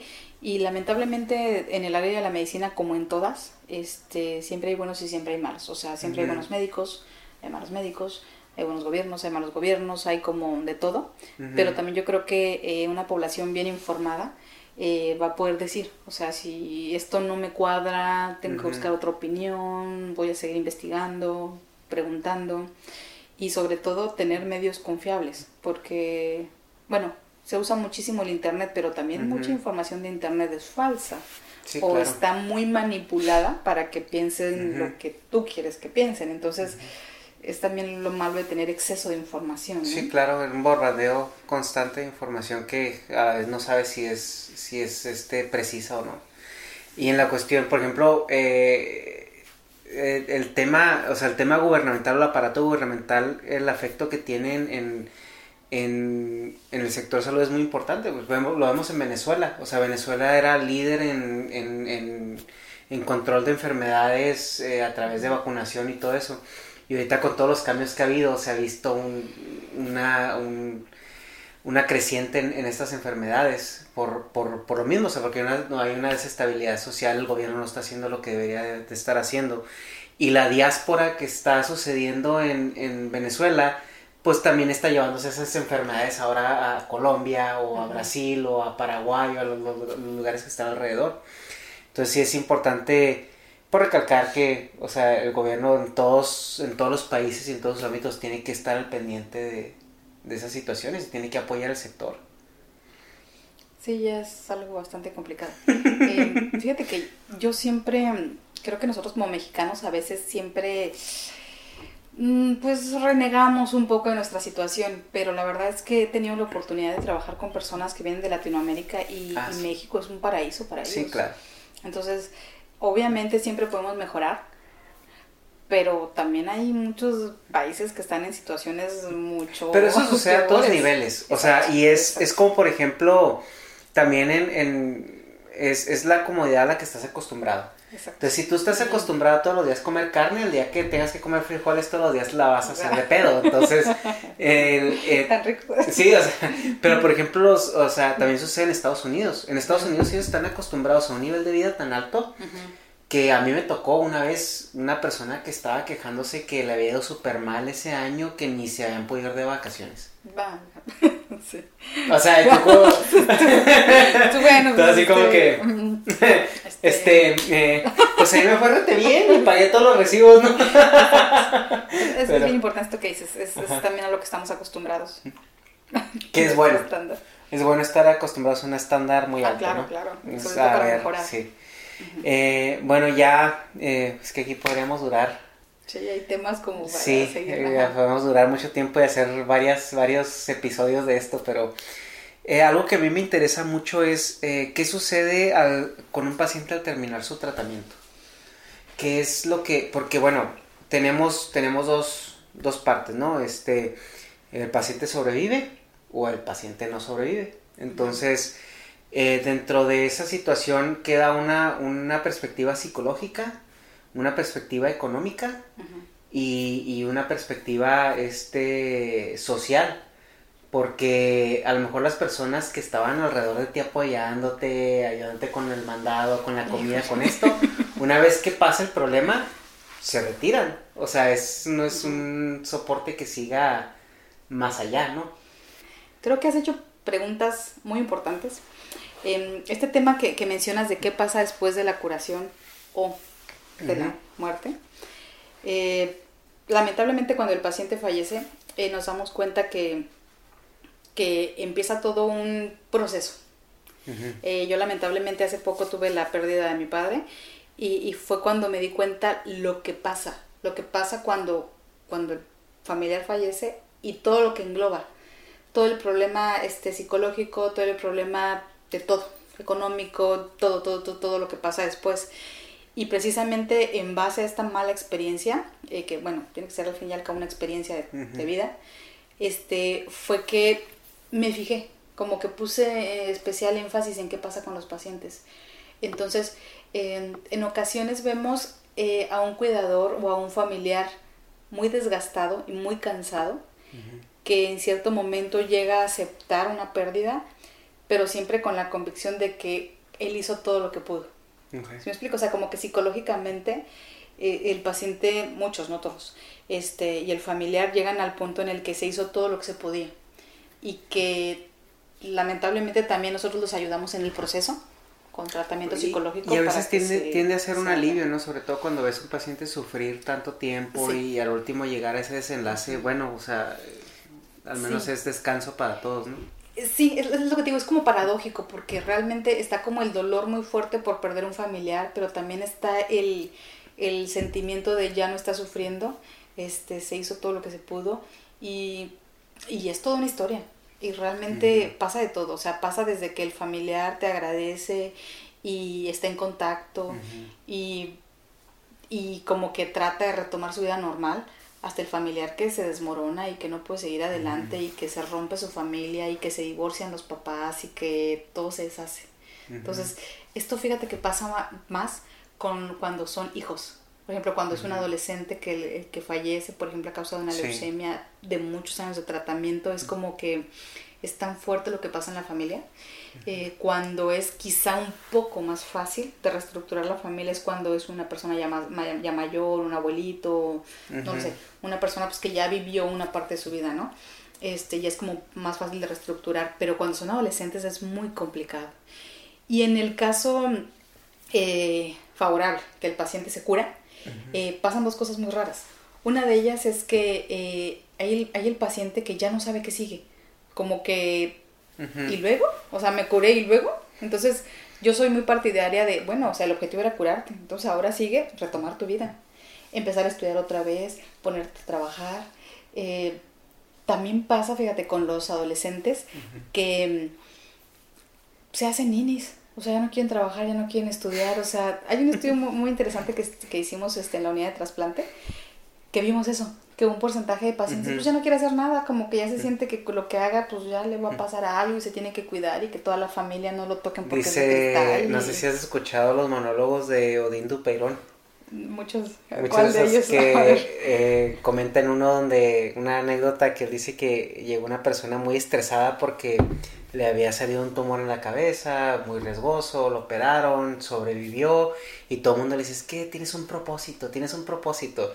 Y él le dice, pues no, como dices tú, o sea, tu propósito era curarte. Exacto. Cambia o sea, tanto la perspectiva. Ya te curaste, síguele. O sea, a lo mejor te vuelve a dar otro tumor después y te mueres o no sé, o sea, pero es... es... Y, fíjate que, digo, bueno, ya después que, que, se publique lo que estamos escribiendo, pero también es muy extraño porque las mamás tienden a, hacer una sobreprotección. me, recuerdo mucho de un caso de, de un chico que después de que se curó, este, la mamá no lo dejaba tener novia, no lo dejaba este, salir, o sea, entonces, era tan sobreprotectora que pues el pobre niño era como si estuviera todavía enfermo. Sí. Entonces, o sea, hay de todo. Este, también están los casos que, que son, digo, eso pasa con los adolescentes. Con los em, padres de familia, madres de familia, generalmente ellos se reincorporan muy rápidamente. Lo que pasa mucho es que cambian de área. Por ejemplo, algunos de ellos se dedicaban a la agricultura eh, o alguna situación en la que estaban expuestos a algún agente, eh, ya sea al sol o a cansancio extremo o a polvo, cosas que les, les, pedimos que cambien un poco y muchos cambian. Por ejemplo, ya muchos este, se pueden hacer taxistas o se hacen comerciantes, este, o por ejemplo pintores que estaban expuestos a muchos químicos y tóxicos cambian como de, de área, pero generalmente pasa con las personas que, que sostienen una familia. Em, y otra cosa es que eh, también hemos visto y estamos desarrollando un programa para ello, que todos los pacientes que tuvieron en algún momento cáncer y que se quieren reincorporar, es muy difícil que consigan trabajo. Precisamente por eso tienden a autoemplearse. Porque si ellos llegan a mencionar que tuvieron cáncer, para empezar, piensan que sigue enfermo que va a pedir muchas este, discapacidades o que le van a tener que pagar un seguro y muchos no los emplean. Por eso muchos de ellos están empezando a emplearse digo, en, cosas así, en, los que no tengan que eh, dar más información. Digo, comercios, o sea, como cosas muy de ellos por esto. Y precisamente nosotros hacemos una reunión de pacientes, eh, la estamos programando para el año que entra en marzo y estamos tratando de hacer un enlace entre personas que han tenido cáncer que pueden ocupar personas que han tenido cáncer. precisamente porque ellos no tienen este, este estigma de que te vas a volver a enfermar y, no me vas a servir, me vas a pedir permiso, si me vas a pedir esto, me vas a pedir otro. Entonces es curioso porque aquellos eh, que lamentablemente son pocos, que sobreviven al cáncer y que pasan todas las barreras, después sienten este problema. Cómo estudiar, este, dónde estudiar, este, por ejemplo, otra vez, otra cosa que nos pasa es que muchas veces son chicos que están estudiando, que tienen que salirse de su bachiller, de su universidad, y luego quieren reincorporarse y empiezan a tener problemas para reincorporarse, porque ya perdiste un semestre, porque no viniste a los exámenes, porque... Y tú es cuando dices, pues acabo de vencer una leucemia, o sea, ¿cómo puede ser posible que no lo puedas dejar entrar a, otra vez al bachiller? o que o sea, que a veces son cosas como... Sí, sí, es demasiado cuadrado, o sea, demasiado... Sí, falta de criterio también. Sí, pero es todo... Bueno, a mí, a mí en lo personal, este, eh, yo me estoy interesando mucho por el área de qué pasa después del trasplante y de lo que los efectos que puede llegar a tener el paciente después. Entonces lo estoy estudiando mucho. Porque eh, lamentablemente un paciente con cáncer, aunque sea curado, no es lo mismo que un paciente que nunca ha tenido cáncer, porque simplemente por la exposición a químicos, a quimioterapias, puede llegar a presentar otras enfermedades. Entonces, por ejemplo, son personas que tú las mandas a hacerse un Papa Nicolau más seguido o, por ejemplo, un, estudio de mama antes de la edad permitida. O que los mandas a vacunarse contra la influenza, a los 20 años. Y te dicen, no, es que nada más embarazadas, adultos mayores y personas enfermas. Entonces, es que él tiene la posibilidad de adquirir algún tipo de enfermedad o de riesgo. Entonces, hay, hay veces que los mandas como a hacer prevención antes, pero como poca sabe, poca gente sabe sobre los cuidados de un paciente después de el tratamiento de quimioterapia y más de trasplante, es que tienes que dirigirlos mucho. Y ese es un problema muy grande porque hay poca gente que sabe cómo tratar a esto. Entonces tenemos que educar de todo, o sea, al médico, este, a los empleadores, a los empresarios, o sea, a la comunidad en general de que, o sea, el paciente con cáncer, o sea, vuelve a tener un propósito y hay que darle oportunidad y puede ser muy funcional. Ahorita que mencionabas esto que, que tu compañero a veces utilizaba el que es que yo tengo cáncer y, no puedo hacer eso, creo que lamentablemente eso es lo que a veces se utiliza como de excusa de que no, pues es que como tú no puedes, pues entonces no te empleo. Entonces esto puede ser como... Sí este, de dos partes, ¿no? O sea, te puede servir, pero también te puede impedir tener un trabajo después. Entonces hay que tener mucho cuidado con Ahora el factor económico es algo muy importante porque estos tratamientos no son no son baratos. Y, y, muchas personas no tienen pues las posibilidades de solventarlos no yo creo que muy pocas personas en México tienen la posibilidad de solventar estos tratamientos de una manera autónoma. Entonces digamos los dos casos el paciente fallece, la familia hereda la deuda. Exacto, hereda la deuda. Y, o el paciente sobrevive y sobrevive para vivir endeudado. Exacto. ¿Qué, se puede hacer ahí? Porque estamos hablando que, bueno, en México, yo estoy, yo estoy pensando que estos tratamientos son, estamos hablando de millones de pesos o de dólares. Sí. Y en México, el sueldo promedio, vaya, o sea... No, es que... Tienes que ser hijo de algún empresario prominente no, no, Mira, para... Ahorita que lo mencionas, eh, hace, no sé, unos meses estaba platicando con una, una, una, amiga y precisamente le decía yo, o sea, yo no me podría tratar. ¿Sí me explico? O sea, el costo que es, yo no me podría pagar una quimioterapia. Entonces, si en teoría nosotros que tenemos trabajo, que somos más estables, que en teoría es más que el ingreso este promedio, no nos podríamos pagar este tipo de tratamiento como lo hace una persona que muchas veces son trabajos eventuales y no sabes cuántas este trabajadoras domésticas este a veces atendemos de personas del campo o sea es, es, es como increíble. Ahora por ejemplo los, las, los pagos no o sea eh, se van, o sea, por ejemplo, yo, yo sé que el médico tiene una, una moral muy enfocada a tratar al paciente, ¿no? imagino que durante el tratamiento o sea, si el paciente no paga, se interrumpe o el tratamiento termina y ya después que se arreglen los que se tengan que arreglar. Mira, esto varía un poquito de dónde se trata el paciente. Por ejemplo, en nuestro caso, que es un instituto, el instituto tiene, hace un estudio socioeconómico del paciente y en base a lo que puede pagar el paciente es que se bajan los costos. Entonces nosotros ahí tenemos de nivel 1, 2, 3 hasta 7, si mal no recuerdo. Eh, pero la gran mayoría de los pacientes que nosotros vemos son aproximadamente el nivel 2 y son, o sea, es gente que no gana 5 mil pesos al mes. ¿Me explico? Entonces, eh, el instituto, eh, a través de apoyo del gobierno, porque tal cual es, es, como se da el apoyo al instituto, este, solventa este, muchos tratamientos, bueno, no tratamientos, eh, estoy errónea, diagnósticos. Okay. por ejemplo, laboratorios, todo lo que se trata de, de evaluar la enfermedad y hay un apoyo respecto a los medicamentos, pero porque las farmacéuticas hacen ciertos convenios con los hospitales y les dejan más barato el medicamento. Por ejemplo, un medicamento en cancerología cuesta mucho menos que afuera, porque se trata de una población vulnerable. Entonces, de entrada, el gobierno sí subsidia parte de este apoyo, pero aún así, el paciente tiene que comprar su medicamento. Entonces, lamentablemente en México, eh, a veces tratamos con lo que hay. Entonces, si el paciente no se puede comprar su quimioterapia, no podemos hacer nada, ¿me explico? en, en, el caso de nosotros eh, es, diferente, por ejemplo, en el seguro sí les dan los medicamentos, lo que haya, pero se los dan, pero nosotros no, si el paciente no lo compra no lo podemos tratar. Entonces es en cierto sentido más complicado porque se sale mucho de nuestras manos. A veces lo que hacemos es dar eh, no el mejor tratamiento, sino el mejor que podemos darle con lo que él puede costear. Entonces a veces es medicina de, de, o sea, de lo que ellos tienen, no de lo que deberían tener. Y pues eso es muy complicado. Sí, es... como, como médico es mucha frustración, porque por ejemplo estos medicamentos que son tan costosos, que son tan efectivos, eh, a veces es muy complicado este, decirle a un paciente que hay un medicamento que le puede ayudar, que tiene una posibilidad de ayudarle, pero que cuesta un millón de dólares. Pues tú, bueno, pues como pues cómo no. Y, el problema es que no necesita uno. Sí. Sino que necesita... Un tratamiento de varios, sí, sí, claro. Entonces, es como muy complicado y hay mucho debate en esto, de si le digo al paciente como médico o mejor no le digo. Y están las dos partes. Está la parte que dice es que el paciente tiene derecho a saberlo, estoy de acuerdo. Pero también hay una un sentimiento de frustración muy grande cuando piensas que la salud de alguien eh, no se va a beneficiar porque tú no tienes dinero. ¿Me explico? O sea, da una frustración muy grande el decir, quizás se va a morir porque yo no tengo que pagar.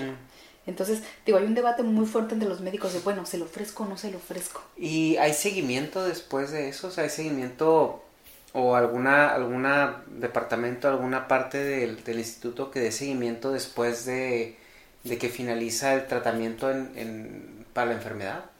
En esa cuestión, o sea, que los asesore, ¿hay algún tipo de, de programa que los ayude a salir de esa presión económica, o sea, con la que se quedan, porque...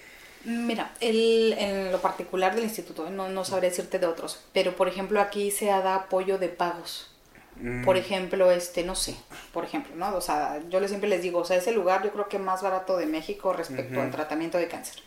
Pero aún así, digamos, son 100 mil pesos. Bueno, les dan planes como, este, vas a pagar tanto por mes y nos vamos a ir así. Y la otra es, es como los bancos, o sea, reestructuran la cuenta, o sea, debo tanto, no tengo, ¿cómo le hacemos? Este, o a veces se pide apoyo por fundaciones para que apoyen, o de plano hay veces que el paciente pues se va y, y no paga. Y no paga. ¿Y, cuando pasa eso, lo persiguen, lo acosan o simplemente... No, la verdad es que, o sea, sí hay un departamento que, qué feo trabajo, porque sí es como estar hostigando al paciente para que pague. No, imagínate, deja todo el paciente recuperado, o sea, la familia cuando perdió al paciente. Entonces sí hay alguien que se encarga. Eh, gracias a Dios ese no es mi trabajo, porque me parece todavía... Es muy difícil. Más difícil. Es un trabajo que se tiene que hacer, pero... Exacto, porque tal cual, o sea, el paciente que lamentablemente no paga, pues son recursos que no vas a poder utilizar para apoyar a más pacientes. Entonces, es, es, la verdad, es un problema muy grande y, híjole, ahí sí está como muy complicado el asunto, pero sí, sí pasa. Y a mí me ha tocado ver cuando a veces el paciente te dice, es que el trabajador social vino y me dijo que tengo que pagar. Dices tú, pues, o sea, entiendes los dos, o sea, entiendes el hospital porque pues es la única forma de seguir atendiendo pacientes y, y, se tiene que recuperar de alguna forma porque ya es mucho el apoyo que se da. O sea, ya se le descontaron precios de medicamentos porque se hizo una forma especial precio al instituto, eh, ya se bajó porque se hizo un nivel socioeconómico muy diferente, o sea, ya se le hizo mucho apoyo, pero aún así a veces el paciente no tiene.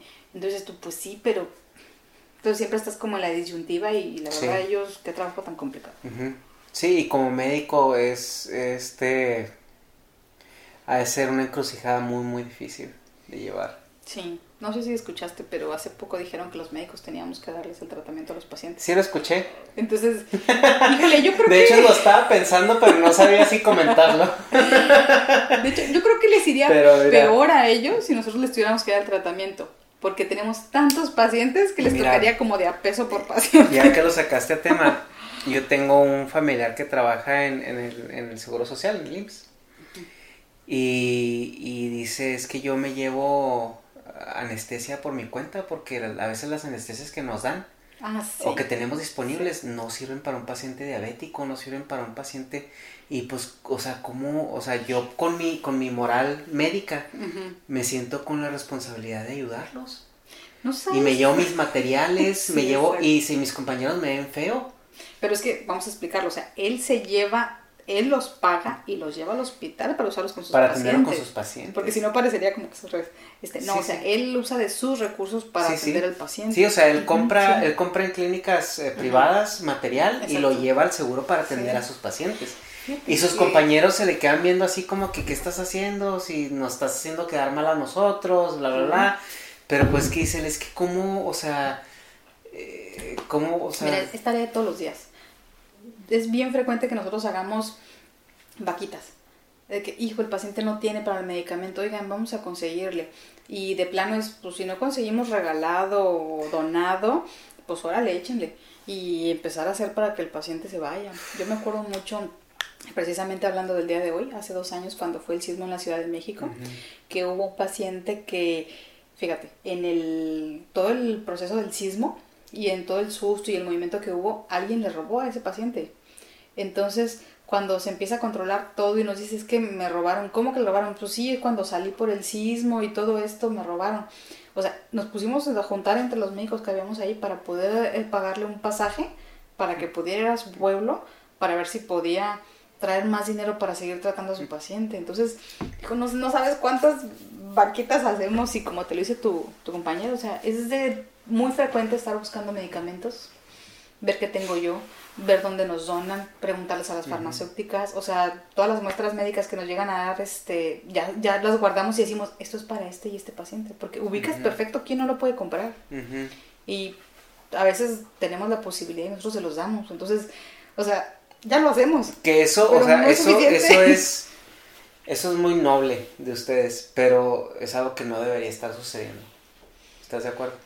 Sí, porque, híjole, para empezar, todo el mundo cree también que el médico es como súper bien pagado y Sí. tampoco es como que digas, uy, o sea, te digo, yo no me podría pagar una quimioterapia. Ajá. Entonces, o sea, es como mucho más de lo que realmente pasa lo que se cree. Entonces, pero sí, fíjate que es una cosa que yo creo que los médicos que nos dedicamos a, a la oncología tenemos mucho, tenemos como mucho más este acercamiento al paciente, somos como muchísimo más empáticos que otras áreas, porque yo los pacientes los veo meses o años.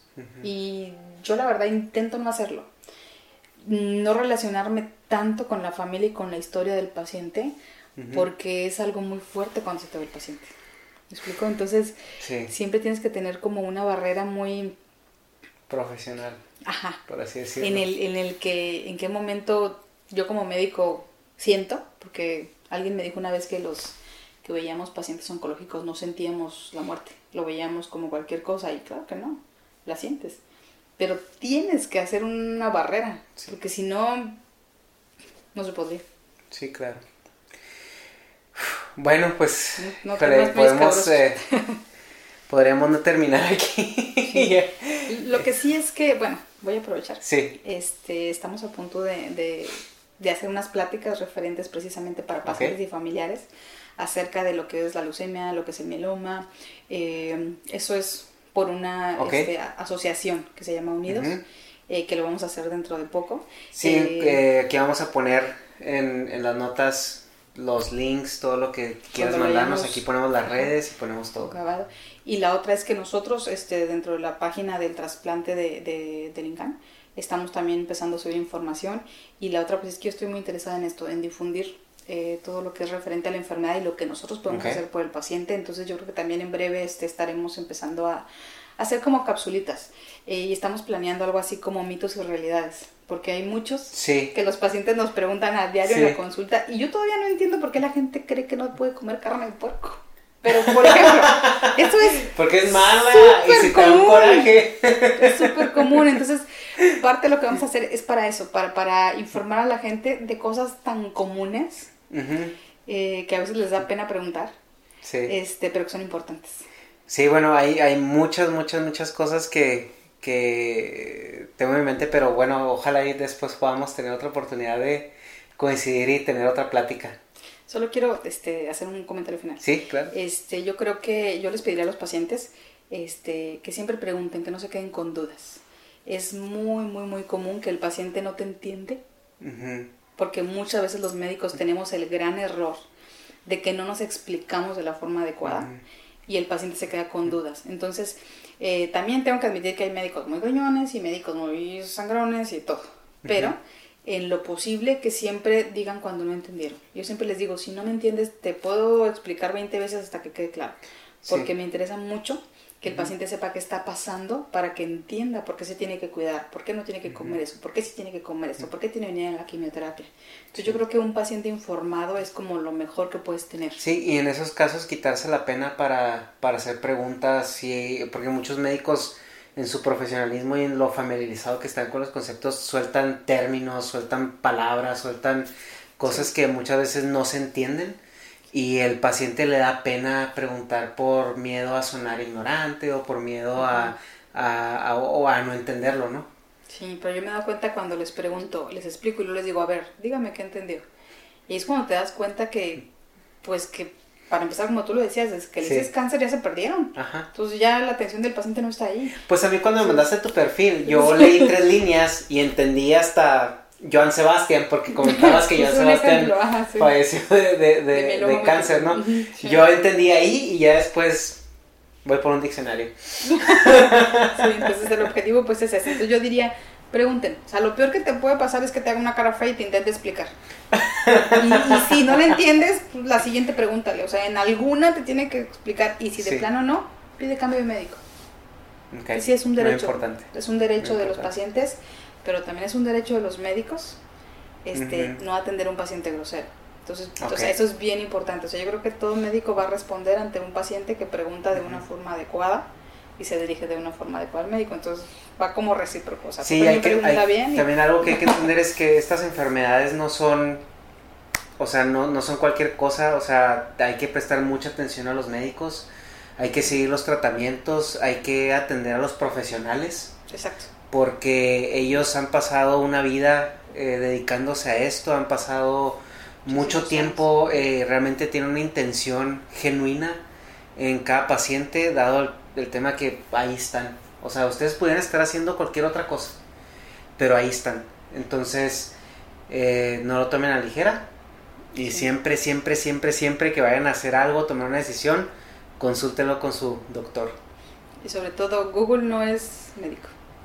Muchísimas Bueno, gracias. La muchas gracias, eh. Me gustó No, de mucho verdad. la plática contigo. Un placer, un placer que estés aquí. Espero verte pronto. Muchísimas gracias. Mom deserves the best, and there's no better place to shop for Mother's Day than Whole Foods Market. They're your destination for unbeatable savings, from premium gifts to show-stopping flowers and irresistible desserts. Start by saving 33% with Prime on all body care and candles. Then get a 15-stem bunch of tulips for just $9.99 each with Prime. Round out Mom's menu with festive rosé, irresistible berry chantilly cake, and more special treats. Come celebrate Mother's Day at Whole Foods Market. Hold up. What was that? Boring. No flavor. That was as bad as those leftovers you ate all week. Kiki Palmer here, and it's time to say hello to something fresh and guilt-free. Hello Fresh. Jazz up dinner with pecan-crusted chicken or garlic butter shrimp scampi. Now that's music to my mouth. Hello Fresh. Let's get this dinner party started. Discover all the delicious possibilities at hellofresh.com. Want to get a chiseled look in the jawline? Sculpt and shape your jawline with added volume from Juvederm Volux XC. Juvederm Volux XC is an injectable gel specifically designed to be robust enough to improve moderate to severe loss of jawline definition. And it is the first and only hyaluronic acid filler approved for the jawline. Add volume to your jawline for a chiseled look with Juvederm Volux XC. For important safety information and to find a licensed specialist, visit juvederm.com. That's J U V E D E R M.com. Not for people with severe allergic reactions, allergies to lidocaine, or the proteins used in Juvederm. Common side effects include injection site redness, swelling, pain, tenderness, firmness, lumps, bumps, bruising, discoloration, or itching. There's a risk of unintentional injection into a blood vessel, which can cause vision abnormalities, blindness, stroke, temporary scabs, or scarring. Talk to a licensed specialist to find out if it's right for you. Visit juvederm.com. That's J U V E e d e r m dot com.